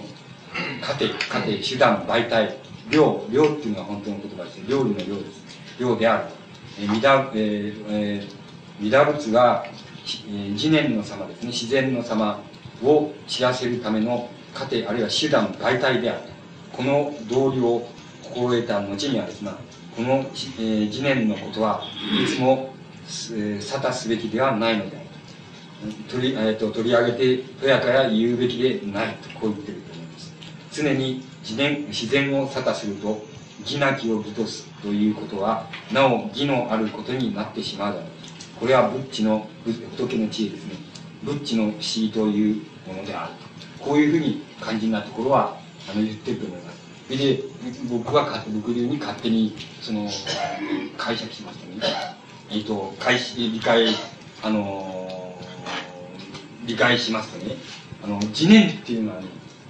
自念、親鸞が自念法義っていう場合に、自念って自然ですね。自念っていうのはどういうことかっていうとね、どういうあれかっていうとね、それはね、業者、つまり念仏者ですね。人間の方ですよ。つまり、あの煩悩不足の凡夫の方ですよ。つまり、業者の計らいとかね、あの、業者の、あの、思惑とかね、そういうものがないありのままの、ありのまま、そういうものがなくてね、ありのままに力しめちゃう、そういうことなんだ、っていうことを言ってる。それは、業者っていうことを主体にしてね、つまり、念仏者っていうことを主体にして、あの、ありのまま、あの、何らの計らいの、もなく、その、そのまま力しめちゃうっていう、そういうことが、そういうことを自念っていうふうに言ってると思います。で、今度は法事、法事、あるいは法にっていうのかもしれませんけど、法にっていうのは何かっていうと、それは如来の、如来の、つまり阿弥陀仏の如来の誓い、あるいは本願ですよ。如来の本願っていうやつが、自分のおのずからの、つまり自分自身のおのずから持っている、その、徳って言いますかね。徳って言ったらいいのか、道徳って言ったらいいのか知りませんけど、道徳によって、おのずか、何らの計らいなく、おのずから持ってる計らいでも、おのずから持ってる徳でもって、その徳のままに、力締めちゃうことが、法事なんだ、法になんだ、っていうふうに、そういうふうに親鸞は言ってるっていうふうに、僕は理解します。だから、えっ、と、そういうふうに理解します。だから、あの、自念っていうのは業者の方から言ってると、業者の力締めちゃう。おのずから力締めちゃう。それから、法に、あれ法事っていう場合には、如来の本願っていうものが、おのずから、自ら備えてる、あの、おのずから備えてる徳、道徳でも何でもない、おのずから備えてる徳によって、その徳のま、まにまに、そう力しめちゃうっていうことが、法に、あれ法事だっていうふうに、あの、そう言ってるっていうふうに理解します。そうすると、あの、自念法事っていうのは何なのかっていうと、それは業者が業者、つまり念仏者っていう方からね、あるいは人間、元素の人間っていう方から、おのずからそう流しめちゃうっていう、そういう働きと、それから、その、働き、働きが、つまり、え、ー、と、念仏となって、その、現れちゃう。た時にね、一方において、その、如来の、つまり、弥陀仏の本願が、おのずから備わっておくっていうものでもって、そう力しめちゃうっていう、しかし、そう力しめちゃうっていうことは、無常物にならしめちゃうっていう。ね。そういうことが、いわば、業者の側からと、その本願の側からと、おのずから力しめちゃうっていう作用が、いわば合一してしまう。つまり、おのずから力しめちゃうっていう、その作用が合一して、自然に合一しちゃうっていうのが、次年法に、あるいは法事だっていうふうに、診断は言ってると思います。で、それは、あの、例えば、えっと、僕らのよよく知ってる思想から言えば、あの、人で言えば、学者とで言えば、あの、え、上山俊平さんなんていう人は、その、これは親鸞の到達点だっていうふうに言ってるところのもんなんですよ。次年法事。あるいは、きっとあの、えっ、ー、と、皆さんの方の、つまり、教、教、えー、あの、つまり仏教、あの、浄土真宗の理論からもきっとそういうふうになってんだろうっていうふうに、そういうふうに言われてんだろうと思いますけれども、あの、その、そのことはですね、あの、それは一体何なんだこういうことになるなるわけですよ。そうするとね、あの、僕はね、僕はこの言われ方は何かっていうとね、あの、親鸞のこの言われ方っていうのはね、あの、単にこれは親鸞のね、あの、思想の到達点だっていうふうに、あの、言って、言うべきではないのだってね、えっと、段階的に言うとね、これはあの、段階、一応一つは段階論として言わなきゃいけない。つまり、段階論としてして言えばね、これはね、親鸞がね、本質論を言ったんだよっていう、こういうふうに僕には思うんです。だから、これ本質論を言ったんだよっていうことを、親鸞のあれに、その、えー、即して言えばね、あの、教行新書の中のね、教教行新書の中にね、あの、新刊の中に、とね、新仏と、まあ、かんあれ、新仏、武士道っていうか知りませんけど、あの、涅槃教っていうの、涅槃教っていうのを、涅槃教をね、やっぱ本質論としてあの、引用している箇所があるでしょう。つまり、あの、親鸞、つまり本質論を言う場合に、涅槃教っていうのを親鸞が持ってきているわけです。つまり、あの、涅槃教のでつまり、協業新書で言えばね、その、涅槃教でもって親鸞が、涅槃教を持ってきて、その、いわば、あの、ぜ、他力、あの、他力への王朝っていうことをね、言いたいところがある、あ言ってるところが、言いたいところがあるわけです。涅槃教を引用してきて。その、その立場は、親鸞にとっては、つまり、あの、本質論の立場なんですよ。つまり、本質論から言ってる立場なんです。で、多分この自念法事っていう、法義っていう、あれ、こういうのはね、あの、これはね、あのね、その、涅槃、協業新書の涅槃教、協業新書に対応させて言うならばですが、その涅槃教を引用して、その本質論を、新宗の本質論を展開しようとしたね、そういう、そういうところで言ってる言葉だっていうふうに僕には思われるんです。だから、そんならば俺だって、俺は言って、最後の診断の中で言ってるよっていういうふうに思うの。それはね、どういうふうな言い方で、僕は、その、親鸞がどういうふうに言った、言ってるっていう言い方で言ってるかっていうとね、僕はね、総じてもって、善悪の二つ、二つはね、総じてもって、存知せざるなりっていうことを言ってるわけですよ。それから、あの、善悪、あの、ね、つまりね、あの、あんまたいや、善悪だ、この上、つまりこの上はその、つまり本本願をね、信じ、立てまつるのもね、信じないのもね、あの、面々のお計らいであるっていうことを言ってるんですよ。つまり、面々のお計らいであるって何も脅迫してるわけでも何でもないの。つまり、何でもないんですよ。それは、要するに、あの、それこそおのずから光らしめるわけですよ。だから、あの、それで善悪の、そ総じてもそのまま存知してないっていうことをね、あの、他人称の中に出てくるわけですけども、そういうことを明言してるわけですよ。それで、その明言はない、あの、決してその、あの、逆説でもな、逆説なんですけど、つまり思想的には逆説なんですけどね、それは多分その、本質論の立場なんですよ。つまり、あの、親鸞の、あの、と、つまり、自念法にっていう考え方はね、教理的に言えばそれは親鸞の本質論ですから、それは親鸞の教義にとって最も、思想にとって最も本質的な場所なんで、それを到達点というのもよろしいでしょうし、それで、それは、あの、それが親鸞の信仰の立場なんだ。立場の一番最後の到達点だっていうのもよろしいでしょうけれどね。しかしそれは思想の立場から言いますとね、それは本質論っていうことであってね、本質論としてそれを言ってるんだよって、それを、それはどこから出てくるんだって言えば、その教教養心書で言えば、その、涅槃教をもってして、つまり、涅槃教っていうのはある意味では本質論を言ってるんで、仏の本質論を言ってるんで、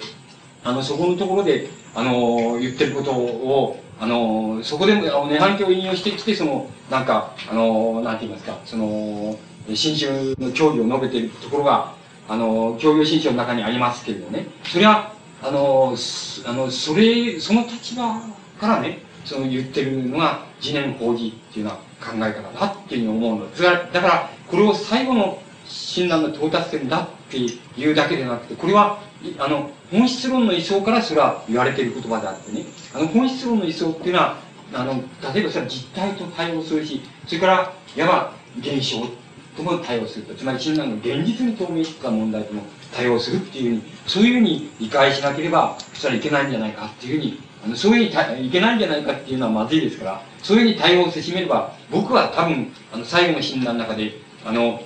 一番その問題にしてることは、そのことだから、多分俺はそんなに、それは、僕は信仰者じゃないから、信仰者じゃないように親鸞っていうのをでっち上げようって言いました。親鸞の像をでっち上げようとしていることは確かなんですけども、あの、しかし、あの、そんなに間違っちゃいないですよっていうふうに、僕にはその、えっ、ー、と、思われるわけです。で、あの、教養新書の中で、その、あの、あの、涅槃教をその、あの、引用しているのはね、僕はその、あれした限りで、その、新仏土編っていうのと、仏土編ですね。それから新刊のところと、新、新、新編ですね。その二つにあります。それで、あの、どういうふうなところを引用しているかっていうとね、あの人間の性っていうのはね、あの、実体としては存在しないっていうことね。それから、だから悪の行為も存在しない。善の行為も存在しない。それから善悪二つの行為も存在しない。優れた行為も劣った行為も存在しない。そういう箇所を引用しています。それから、永遠に変わらない実体としての自我っていうのは存在しない。だから、もちろん、その、その、ね、関係にそこの引用している箇所では、あの、霊が、比喩の霊が引用した。だから殺害っていう、殺すですね、人を殺すなんて、これも存在しない。そういうところを引用しています。それから、あの、えっ、ー、と、涅槃の悟りも、その悟りっていうのは何か、何なのか。つまり、あの、この一年法事書の書簡のあれで言えばね、無常物っていうことですよ。あの、涅槃の悟りっていうのは何か。それは、悟りがあるのでもなければ、ないのでもないようにあるんだ。っていうようなところを、親鸞は教行新書の中で引用しています。え、つまり、二班の悟りっていうのは、あるのでもなければ、ないのでもない、ようにあるんだっていうふうに引用しています。どうですかその次年法事っていうことは、と似てないですか？つまり、と思いませんか？あの、あの、多分ここから出てきてるんですよ、あの、親鸞の場合の。本質論として出てきてる。だから、あの、あのだから悪の自覚を持たされた者はその悟りをないそれはないとしね持たせない人はあるかもしれないとするっていうようなことがあるっていうことを言ってる。箇所を言ってるじゃない。そこの箇所を引用してます。それからあの下脱つまり無常の悟りっていうことを言ってるんですね。下脱についてもねあの涅槃教の中からねそのあの下脱つまり色の形下脱っていうのは何やろうつまり無常の悟りあるいはこの次年法義のあの文章あの書簡の聞き書きのところがあれで言えばねあのねゲラスって何なのか。それはね色も形もないもんだ。それからそれは色も形もないもんだ。そしてそれは如来なんだ。でそれは不死であり不正でありつまり死にもしなければ生きもしないもんだ。それから老いもしなければ、それから死にもしない。それから無常情だ。無常情無常って無常のまた上だ。無常情だそういう箇所を涅槃教からあの引用しているしながらその、えっと、親鸞がその王朝っていうことを説いてるところがあるわけです。で、あのー、その次年、あの、えー、親鸞のその、親戚書簡の録の中に出てくる、その、出てくる、あの、次年法事、それでまた、あの、親鸞の最後の思想だ、最後の信仰の教義だっていう言われている、その、次年法事、あれ法義っていう、あの、親鸞の考え方っていうのは、あの何かと言ったらばあのそのように親鸞があのつまりそのように悟り済ましちゃったっていうふうに必ずしもそういうふうに理解するのが僕は正しいっていうふうには僕には思えないわけです。だからただそれはあの本質論としてあの本質論としてあの例えば今までその人間なぜ全つまり本質論っていうふうに言わないでつまり現象的に言えば親鸞教団がそのね初期の教団は大ゆえに揺れそれであの親鸞が盛んにそれに対して防戦コレクトねで前段に対してその自立するとかってもうほとんど無茶苦茶なことになっててそれであの親鸞自身にとってももう生涯の大事件でしょう。そういう大事件っていうのもに対して親鸞はそのかもう必死になってそのあらゆる意味からそのそれを防戦コレクトめるでしょ？でいろんなことを解くわけです。しかしそれは現象現象の立場現象の立場って言いますか現実の立場って言いますかね。そこからさまざまな思想を展開しながらその防戦しているわけです。しかしあの親鸞の思想っていうものをあのそういうそこだから見たら間違いであると同じようにねあのそれとあのつまり疑念法事っていう考え方とねあの全然別物なんだっていうふうに考えたら間違いないしまたあの親鸞これを親鸞がここへそのいわば一種の直線的にあのこうだんだんとこういろいろ考えをこうあのいろいろこう推し進めていって親鸞がこの自分の考えを成熟させていって相当その次年法にあれ法事っていうところに到達したんだっていうふうに考えればそれでいいかって言ったらそうじゃないっていうふうに考えた方がいいと思う。一つの思想っていうのは現実に即してそれを展開するっていうね現実の本当に些細なことに即して展開するっていうしなきゃいけないっていうあの競技であの展開しちゃいけない。伝統で展開しちゃいけない。本当にあのその今今透明したとこから展開しなきゃいけないっていうそういうあの思想の考え方もあります。それからあの実体っていうとこから実体ってとこから展開しなきゃいけない。つまり実体っていうのは何かというと現実に透明している問題っていうものでね。それから本質論ですよねあの競技的理論的な問題っていうのはもう伝統的に立派な体系もあるし理論もあるってあのこうこういうものをそれで理解する身につけるっていうあのそういうものとかいわばちぐはぐになったり矛盾したりする。それ現実の問題とね。その、その上で一人の人間がそれを、いわば、あの、それをその整合しようとかね、それを、いわば矛盾をどうやって解こうかっていう苦しんだ上で、一つのまとまった、そ、これはこうなんだなっていう考える。そういうところで展開させる思想もあります。それから、いわばそういう、いわば現実っていうものを、現実にどう透明するかっていう問題、そんなことはどうあったってこれは正しいに決まってんだよっていうそういうあれもそういう、そういう、いわば本質論っていうのもある。つまり、あの思想っていうものには、あの、あの、思想っていうのはそういうふうに様々にね、現実の些細なことに対応できなければ、そんなものは思想とは言えないんだよっていう問題とね。それから、現実に問題するつまらない問題、一見するとつまらない問題に対して、こう多様でして考えて、考えさせられて、生きさせられてっていうようなことと、それからその人が持っているその、えー、教義理論、理論っていうのがあるでしょう。それから理念っていうのがあるでしょう。そういう身につけた理念っていうのとどうやって合わさ、合うんだと、どうやって矛盾するんだっていうことから、あの、自分の中で考えに考えて、常に作られたっていくそういう思想っていうのもありますし、それからそういうものを全然、あそれが現実がどうあろうとも、どう転ぼ転ぼうともどうあろうと、どう矛盾がどう来たそうと、こうこういう考えは正しいんだよ、絶対正しいよっていう、正しいんだよっていう、そういう本質論っていうのもあると。つまり本質論のところで展開される思想もあると。そういうふうに考え、つまり自伝法、自、あれ法にっていう考え方、親鸞の最後の考え方っていうのは、あの、そういう、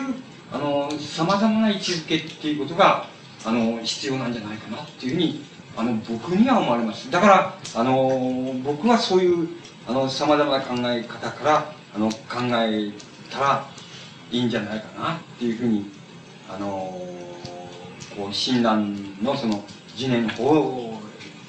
字っていう思想を、あの、僕はそういうふうに理解、あの、するわけなんです。で、この、本当はちょっともっと、あの、なんていうのかな、つまり、もっと、もっと、なんか、あの、えっ、と、あの、まとまり、まとまっ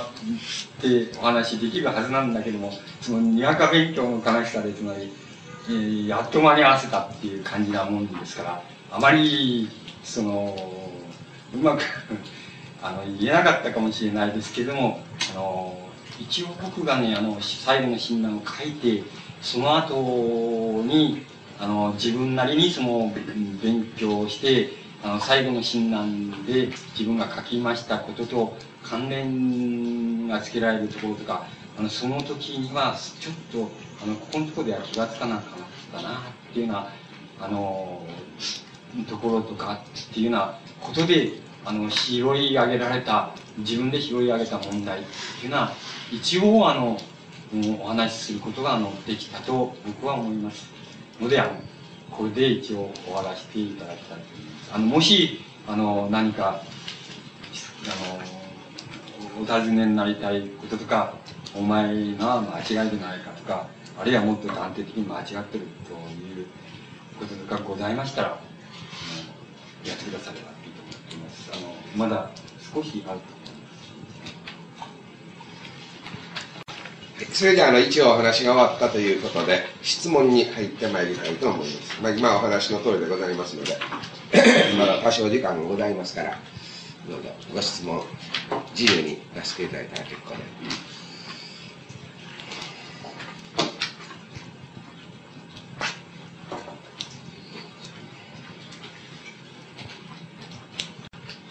あのちょっとあの質問じゃないんですはい、なんかあの先生のお話聞いてみながら、私の心のとしてお尋ねしたんだったものですから、はい。はい、あの先生がですね、はい、そもそもこう診断というようなものに、興味をこうお感じになりました。きっかけというのがもしありましたら何か、そういうような心持ちを。はい。あのー、ね、えっ、ー、と、僕が昔から前から、昔学生の頃から好きでして、あのー、学生のこと頃にも、歎異抄についてって書いたことがあるんですけどね、あの、割合に関心が、あの、現在まで持続しているってことで、どこがあれなのか、どこが好きなの、好きなのかっていうふうに、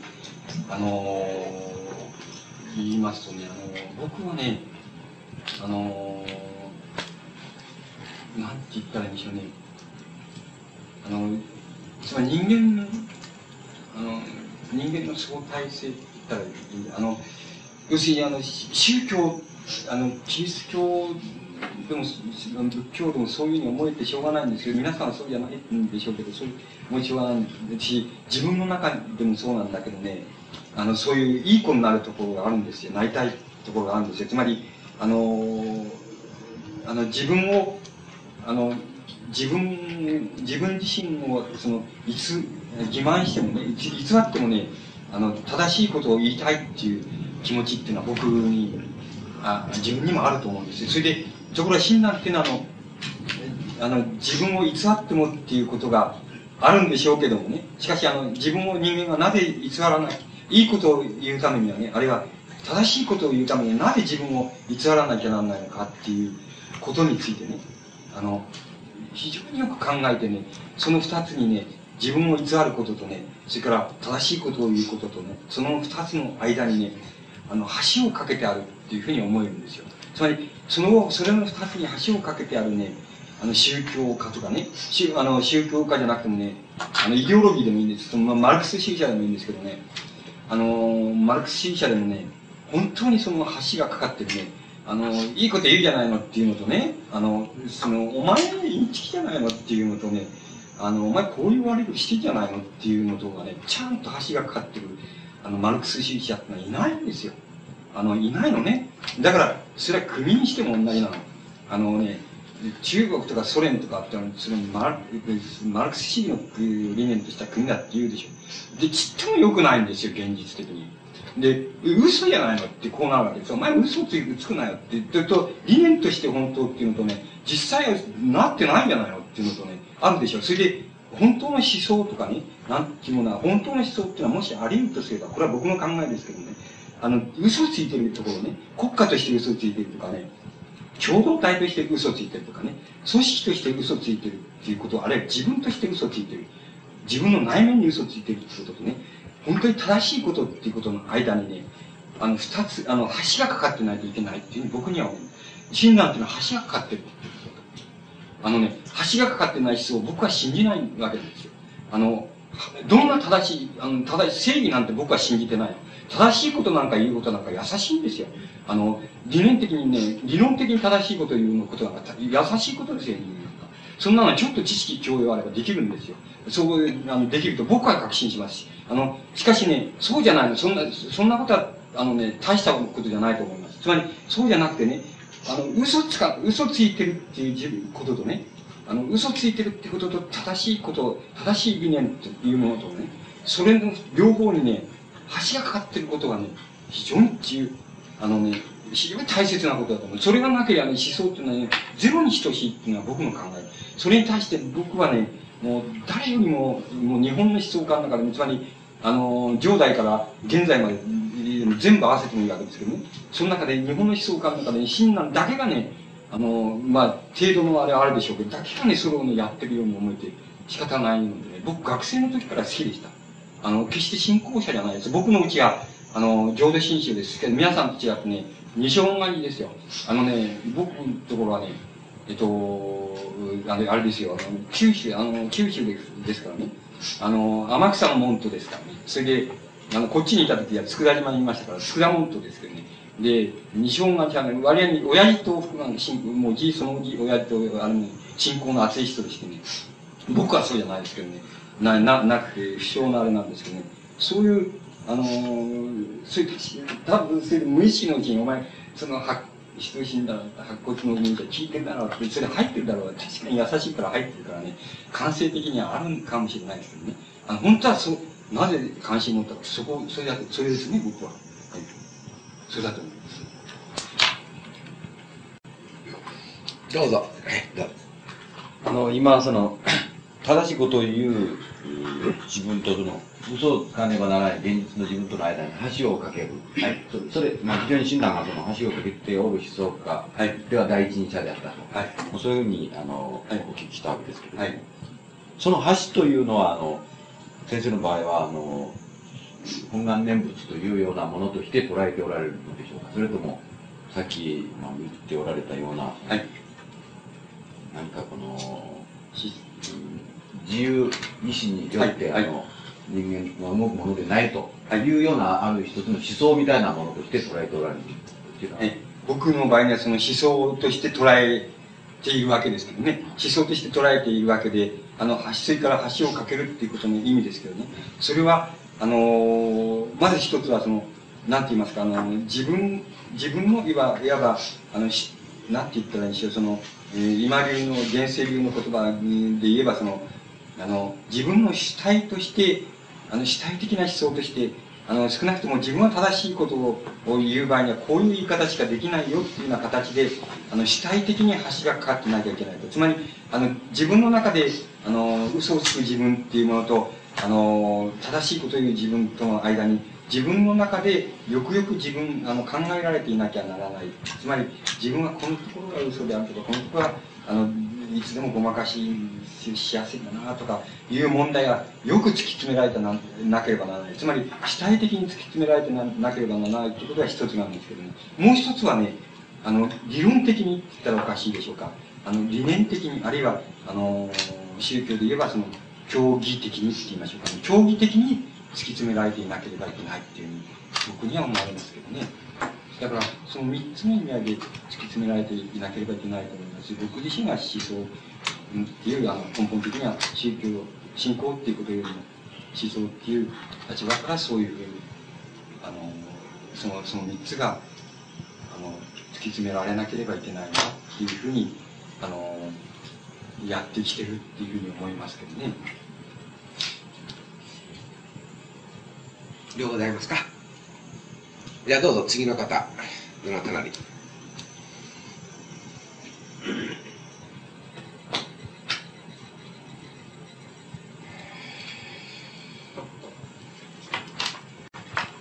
特になければ、あの、僕からもう一つ。はい。はい。あの、先ほど積極的に悪を取る。というよりは、そういうことをおっしゃっておったかと思うんですけど、はい。あの、そのことについて、それには一つなんか資格がありはい。ね、あのはい積極的に悪を取はいる。それにははい資格があるものだ。はい。まあ、その資格ということ、死刑は幻想。はい。はい。まあ、そういった権利の資格はいということに関連しておたかと思うんですけど、はい。あのー、以外の、あのー、僧にあらずという、あの、仏の名乗りにおいてですね、はい。今日まあ午前にそういった講義を受けておったんですけども、はい。あの、僧にあらずという、うん一つの宣言がありますね。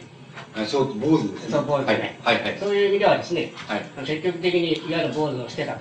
はい。坊主を捨てたという意味は、本来的に言えば、はいあの聖者の道というか、出家の道というか、はい。それを捨てたとはい。いう意味がありますから、はい。そうするとそこに、この、まあ、ある意味での積極的な、悪とは言えないんですけども、はい。一つのこう積極的な悪をなすはい。というようなことにもつながるような、はい。なんか精神的距離があるように感じるんですけはいども、。はい。そうすると、それとですね、はい。まあ、あの、そうにあらずということは、また一年特に、はい。その、俗にあらずと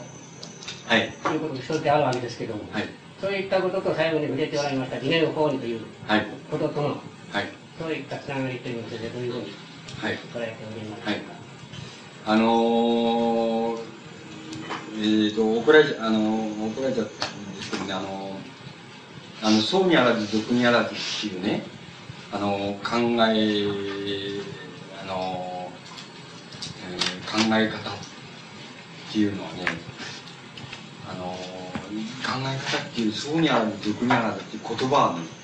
えっと、もし親鸞がその、聞き書き、えー通りね、あの本当にそういう言葉を使ってたんだとすればね、その言葉はど、どっから、どっからそれでその言葉はどこにあったのかっていう、言った場合に、歴史的に言うと、あのー、王城十院っていうのがあって、王城十院の中でね、えっと、教心、教心っていうあの、う、あの、えっと、あの、加古川で、その、加古川に住んで、その、念仏して、念仏三昧で、それで、働く、の、当時、つまり当時の、その、寄捨て人、つまり出家者の中では、非常に得意な、あの、人がいるわけ、坊さんがいるわけですけども、その、その、何が得意かっていうと、あの、その、層を捨て方なんですけどね、あの、層の層を捨て方で、教心の得意な点はね、あの、その当時の層を捨て、し捨て人の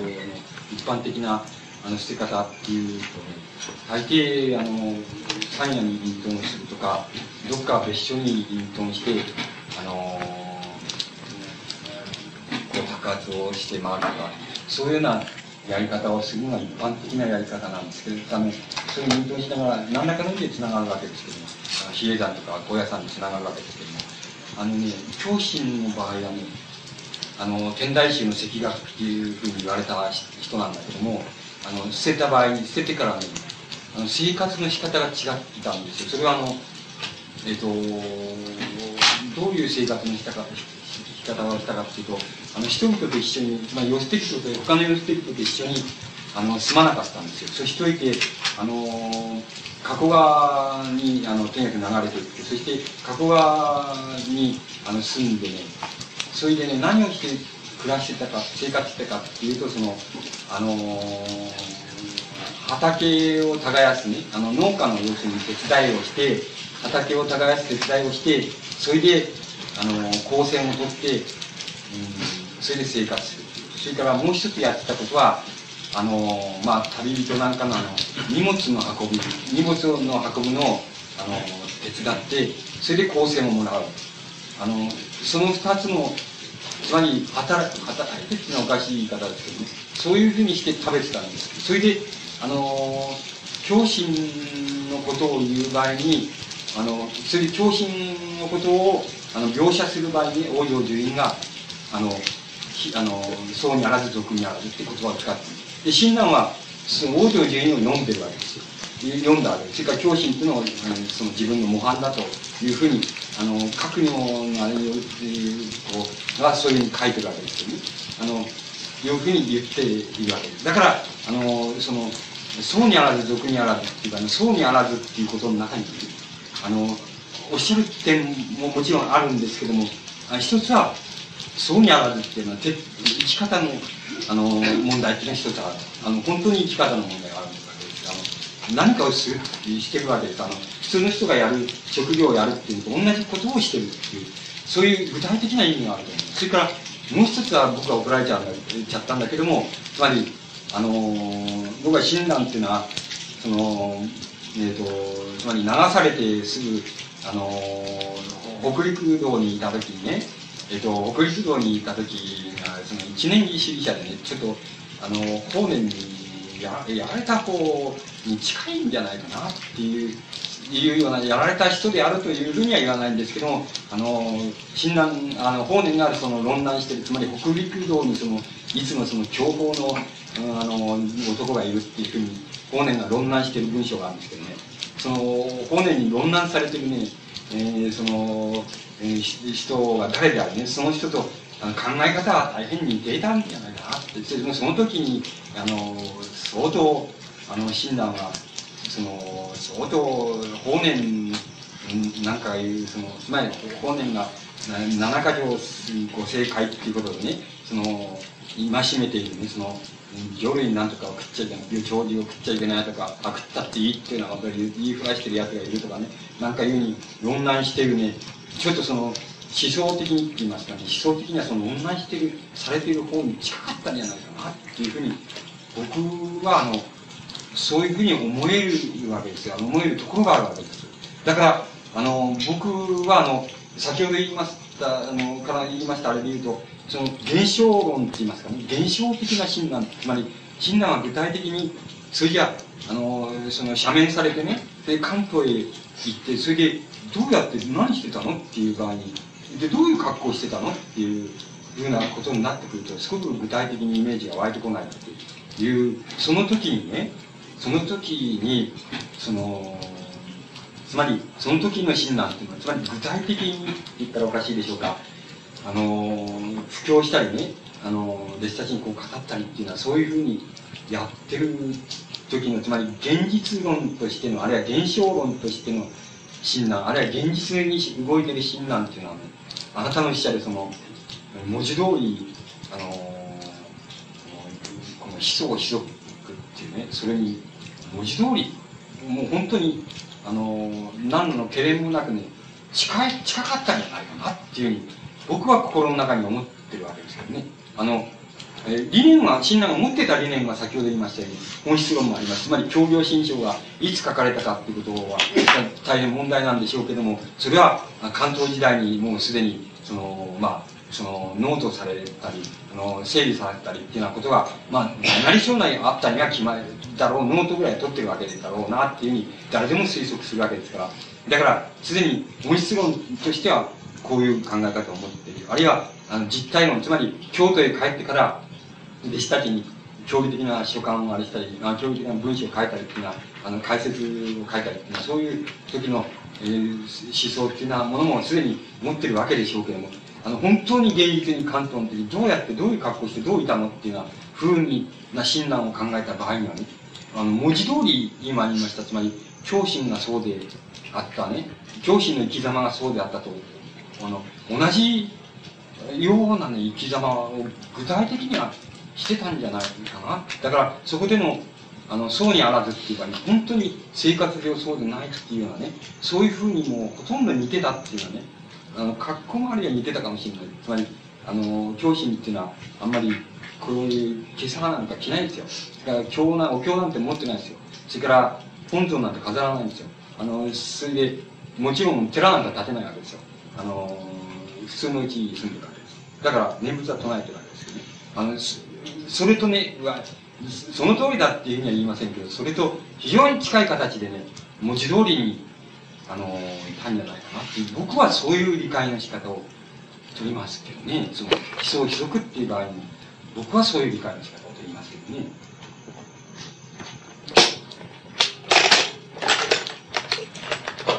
だからね、そういう生き方をするには、そういう生き方をするには、やっぱ大きな資格がいるんですよ。うん、その資格という意味ですね。そうそうそう、そう思います。あのー、僕は資格がいると思います。それだから、あのー、あくまでも僕はね、その思想としてね、えっと、言いたいんですよ。つまり思想として言いたいんですよ。ということはね、あのー、その診断を問題にする場合ね、あの思想として問題にしたいんですよ。だから、あのー、疑念法事っていう場合に、もうあくまでもあのし信仰的境地としてね、あのそういうところに到達したって晩年にもうあの老齢であの到達したっていうふうな言い方をどうしてもしたくなってねあの本当にあのもうあの本当は非常に追いぼれちゃったよっていう言うんでしょうかね。あの自分も追いぼれちゃったよってそのあんまり面倒くせえことは難しいことはねもうそれはもう浄土宗の学者に聞いてくれってあのそういうふうにあの本当に追い込めちゃったよって消してるっていうことはこういうことなんだよっていうふうに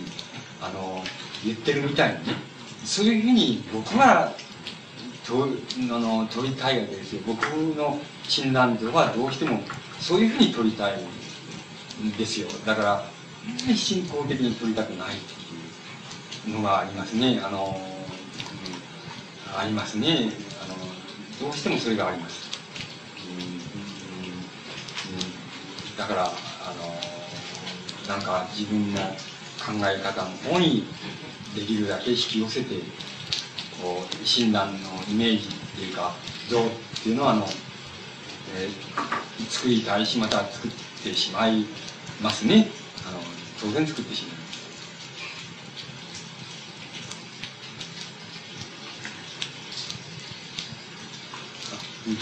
あ、違う。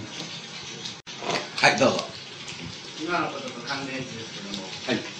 しますと、そのまあ、なんか、追い越えたという、そういうふうに捉えたいとおっしゃることが分かる気がするんですが、うん、じゃあもう一方でですね、うん、の有一日証文とか、記念三年文とかを寄付して、うん、あの田舎の同業たちに送るという、はい、まあ、体力のまあ続く限り、はい、まあ、やられたと考えていいんじゃないかと思います。はい。はい、そういうことの意味するものを、はい、ね、それは何だろうか、えー、あのそれは僕は先ほどはそればっかり強調したけど多分その親鸞のねえっ、ー、と関東におけるねその、えー、つまり関東における布教したその何て言いますかその親鸞教団のねにとっても最大のもうつまり生涯をかけてもいいぐらい最大のピンチだった危機だったっていうふうに思いますつまり危機に対してどうしてもそれはもうそのそれはそうせざるを得ないんだっていうようなことが一つあったと思います。それからそういうことを僕は強調しすぎたかもしれないけどもそういうことが非常に重要なモチーフではないでしょうか。あのそれは自分のことを自分の考えを直に述べてもいいんだけどもあのそれよりもあの自分の先輩の先達のこうやれを書き写してこれを送ってこれを読んでよくよくあれしてくれ。こういうふうな言い方をまた時々してますけどもあのだからそれが非常に大きな要因じゃないかなっていう思われるんです。それからもう一つはあのあなた、えっと、教育っていうあのつまりそういうのを解かざるを得ないんだっていうのはね、教育っていう意味合いをその解かざるを得ないんだっていうの問題を、問題として考えれば、それはそうなんでしょうけども、しかし、あの、あのね、そのね、それは、その、これ生き様だからね、その、わからないけれども、生き様だからわからないけれども、やっぱり、あの、生き様であるしね、それから願望だからね、その、わかんないけれども、やっぱり、あの、僕も、僕でもあの、やっぱり死ぬまでは、やりたいですね。死ぬまでは、あの、えっと、あの、自分の考えっていうのも深めていきたいし、深めたいですね。それは、あの、解きたいっていうこととはちょっと違うんですよ。解きたいとか、教育したいっていうこととはね、ちょっと僕違うんですよ。違うんだけど、しかし、あの、死ぬまで、やっぱり、あの、できるならば、やっぱり死ぬまでは、あの、ちょっとでも先に行きたいよ。で、先行ったからどうするのって言われたって、どうするなんて何もないんですよ。あの、死ねば死にきりですよ。その、死ねば終わりっていうことだ。えっ、と、終わりって言うと怒られちゃうけど、僕は終わりだって死ねば死にきり、なん、なんもないよっていうことになるんだけども、しかし、あの、死ぬまでは、だから何のためにそうするのっていう、何のために人間っていうのはそうしなきゃならんのって言われたら、もう、人間ってのはそういうもんなんだよっていうのに、そういう、いわば逆説的な存在なんだよ。つまり、役にも立たんことをね、あの、あるいは、本当の意味で誰が聞いてくれるわけでもないし、誰がそれを信じてくれるわけでもないしね、あの、どこに同志がいるわけでもないしね、そうじゃ、あの、だけど、あの、死ぬまでは、つまり、一歩でも先進んでね、一歩でも、その、あれするっていうふうに、あの、するって、ものすごく人間ってのは悲しいねっていう感じが僕はしますね。あの、そういうもんじゃないんでしょうか。あの、そういう存在じゃないんでしょうか。あの、そ、そういう存在じゃないんだろうかっていうことが、あの、親鸞にね、あの、つまり、えっ、ー、と、その、えー、この、えー、有志小門員とかね、えー、その、ね、自力他力、他力のこととかね、そういうのを書き写しちゃ、弟子たちに送るみたいなね、そういうことをさせたモチーフじゃないですよ。それが僕の理解の解釈です。教育ではありません。つまり、いわゆる教育じゃない。つまり、人間っていうのは、もう、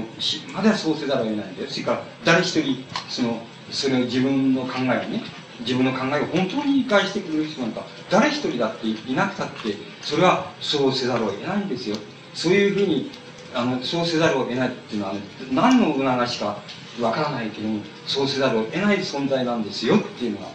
だから、親鸞もそうしたのでしょうっていうのが、僕の理解の仕方ですね。あの、ああの、あなたの、つまり、その、あの、あのおっしゃったことに対する僕の答え方はそうですね。で、僕は願望だ。僕は50いくつだから、あの、わかりませんけどね。どう、もう幾年生きるのか、あの、まあ、10年も生きちゃうのか知らないけれども、しかしやっぱり、それはやるって思いますあの、死ぬなら、とにかくやるでしょう。つまり、あの、少しでも自分をあれするためにやるでしょうし、自分の考えを理解してくれる人が一人だっていなくたってあのやっぱりそれはそうせざるを得ないでしょうあのそういうのがやっぱり人間のそ人間ってのはそういう存在ですよっていうふうにあそういうある意味じゃ非常に悲しい存在であるし非常に逆説的な存在であるしあのあのなんか人間のなし得ることってのは全部あの無駄だって思ってたら全部無駄なんだよ。でもそうせざるを得ないからそうするんだよってそれが人間の存在なんだよっていうのが僕なんかの要するに高野辺あたりでそのいつでもあるあの僕の考え方ですねですから親鸞もそれだからそうしたんでしょ？うっていうあのつまりあの今の80何歳でねあのその当時の80まるで違うんですよその時は人生あの、平安朝時代のね、平均年齢っていうのは、えっと、30何歳ですよ。37歳ぐらいですよ。平均年齢。その時に87歳っていうんでしょ？バケモントなんですよね。あの、同じですよ。あの37歳なんで死ぬか結核で死ぬわけですよ。それから、あのなんて、なんていうこう、今で言うと死ぬ、こう、咳病って言うんですけどね、そういうそういうので死んじゃうんですよ。あの、それ、それから伝染病で死ぬんですよ。で、30何歳平均年齢ね。で、80何歳生きてるわけでしょ。それであんなもの書いて、それで、あの、分かっちゃいないじゃないのって、あの、言うかもしれない、そういうのに、やっぱり書き写して、それをやるってね。そりゃ、なんでそうするのって、そうまで生きなくちゃ、どうしてそうまでして生きなくちゃいけないのって言ったら、やっぱり、その、あの、それは教育的情熱だとか、宗教的情熱だいろんな言い方、皆さんはなさるでしょうけど、俺はそういうことは言わないんで、俺は、あの、人間ってのはそういうもんですよ。あの、死ぬまで、あの、やっぱり生き方でも進もうと思うんですよ。それから、あの、仮に自分の考えって理解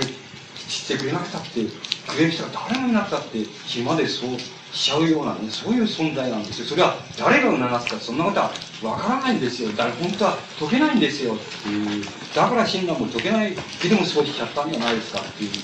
僕はそういう理解の仕方を取りますけどね。かがでしょうか？他にご質問ありませんか？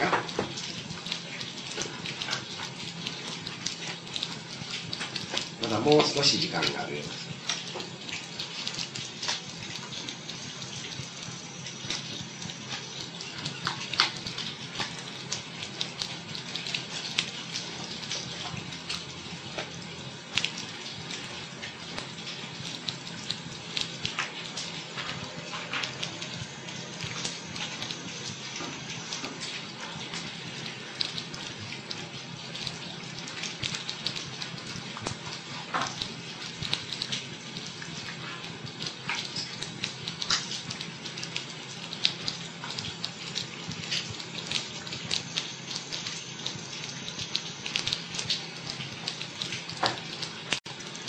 どうぞ。どうぞ。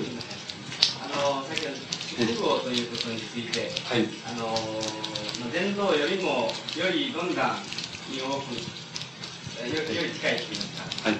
そういうことをおっしゃったわけですはい。はい。あのね、えっ、とね、いや、おっかないんですよ。こんな、こんなね、っとね、皆さんの専門家でね、俺は素人だっていうんでね、ちょっとあんまりその、そういうところ足入りたくないんですけどね、僕はね、あのー、とね、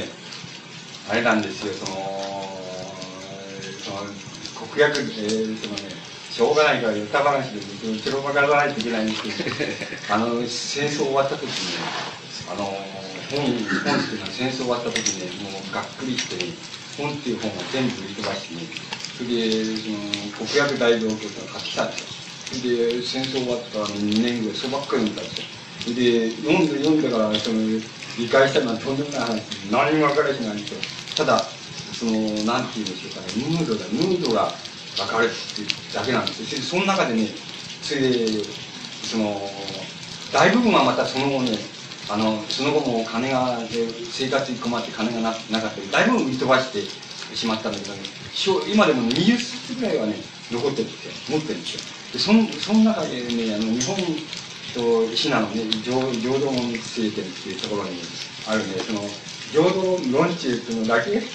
読んでてね、それで大きなって言うなって言われて困るんですけどね、あの、僕はね、あの、商業新書の中で要するに、あの、全道を引用している場合にはね、割に、あの、道徳、つまり善悪論ですね、あの、つまり、あの、善悪論みたいな、善悪、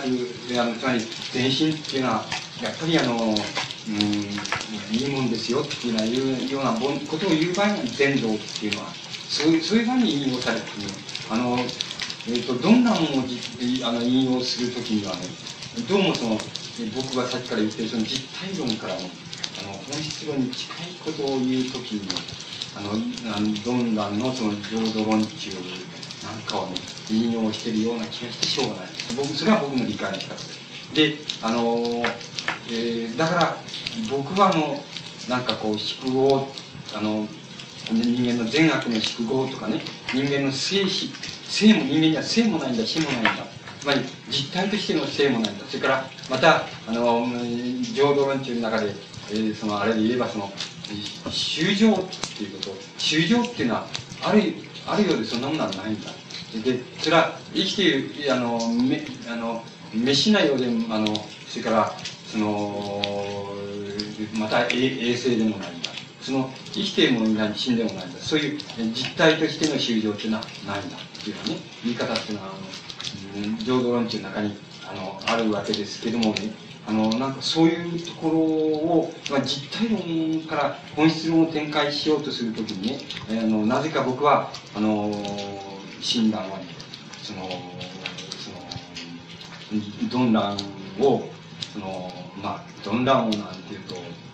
その大きなことやるようなって言われちゃうから、浄土論中のね、持ってるその考え方に近い考え方をね、あの言ってるように僕はそう理解しているだけですけどね。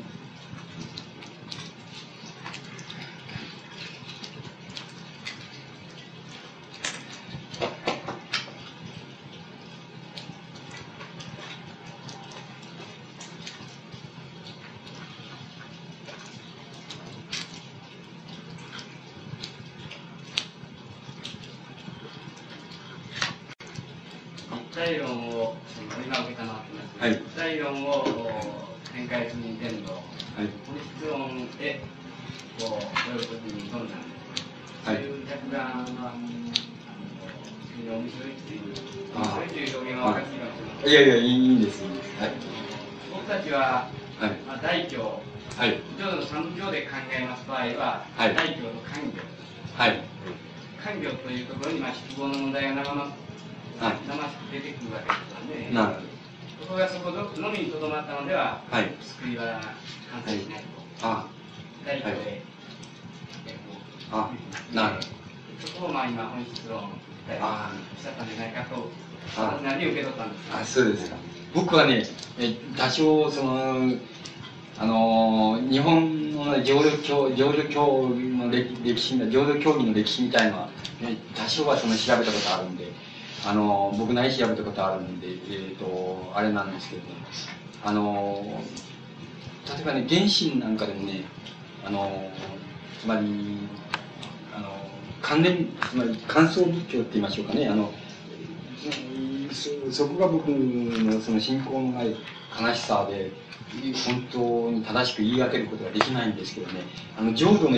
あのイメージをねあの思い浮かべてね浄土はこういう荘厳なとこだってイメージを浮かべることが思い浮かべることっていうのが、まあ、修行の一つだったっていうね。そういうつまりあの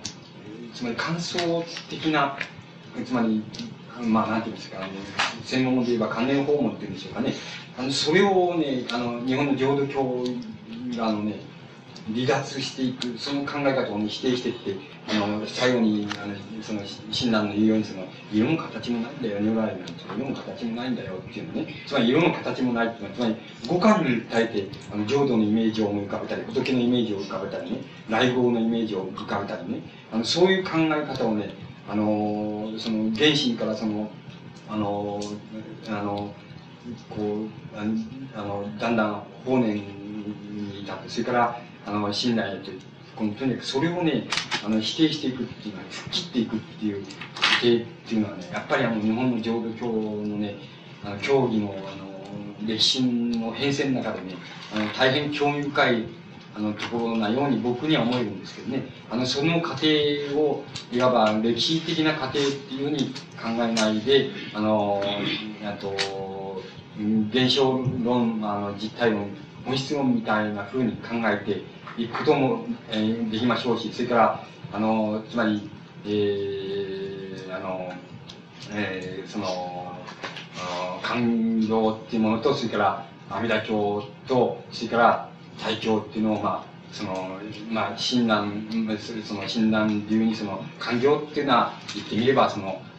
なんて言いますかね、その、他力の中の、ある、まあ、自力的な要素があるんだ。つまり、イメージの、かんあの、関連訪問の、あの、要因っていうのは、感情の中にはあるんだ。つまり、あの、イメージを思い浮かべて、その、正常な悟りの風景とか悟りのイメージみたいなのを浮かべることが修行の一つだっていうのは、そういう考え方っていうのは、あの、感情の中にはあるんだっていうあの理解の仕方もあるでしょうし、それから阿弥陀経の中にはいわばあの道徳的なところなんだ。つまり特本全本っていうことを重んじる、そういう要素っていうのは阿弥陀経の中にはないことはない。つまり、それから対境っていうのは、いわばそうじゃないんで、も本当に、いわば、他力、そういう言葉を使えば、他力絶対の一つの、あの、あの、境地にその、多様づけられた、そういう、あの、理解の仕方も、あの、できるでしょうし、それからおっしゃったような、あの、今、あの、あなたがおっしゃったような理解の仕方ももちろんできるわけだろうと思いますし、それを、いわば現象論、実体論、その本質論みたいな風に、あの、歴史じゃなくして、またあの、段階でもなく、本当を言えば段階でもなくて、こうなんか重なり合ったその、この、なんて言いますかね、層って言いましょうかね。それで、本当はその、あの、一番本当にあり得るべきあれば、その三つがこう、いわば、あの、ちゃんとこう、重ね、いつでも三重に重なり合ったところで、ある事柄が、あの、を理解する、あるある事柄をつかむっていうことが、信仰な信仰の問題もそうでしょうけど、つかむっていうことが、あの、本当に重要なんだっていう問題かもしれない。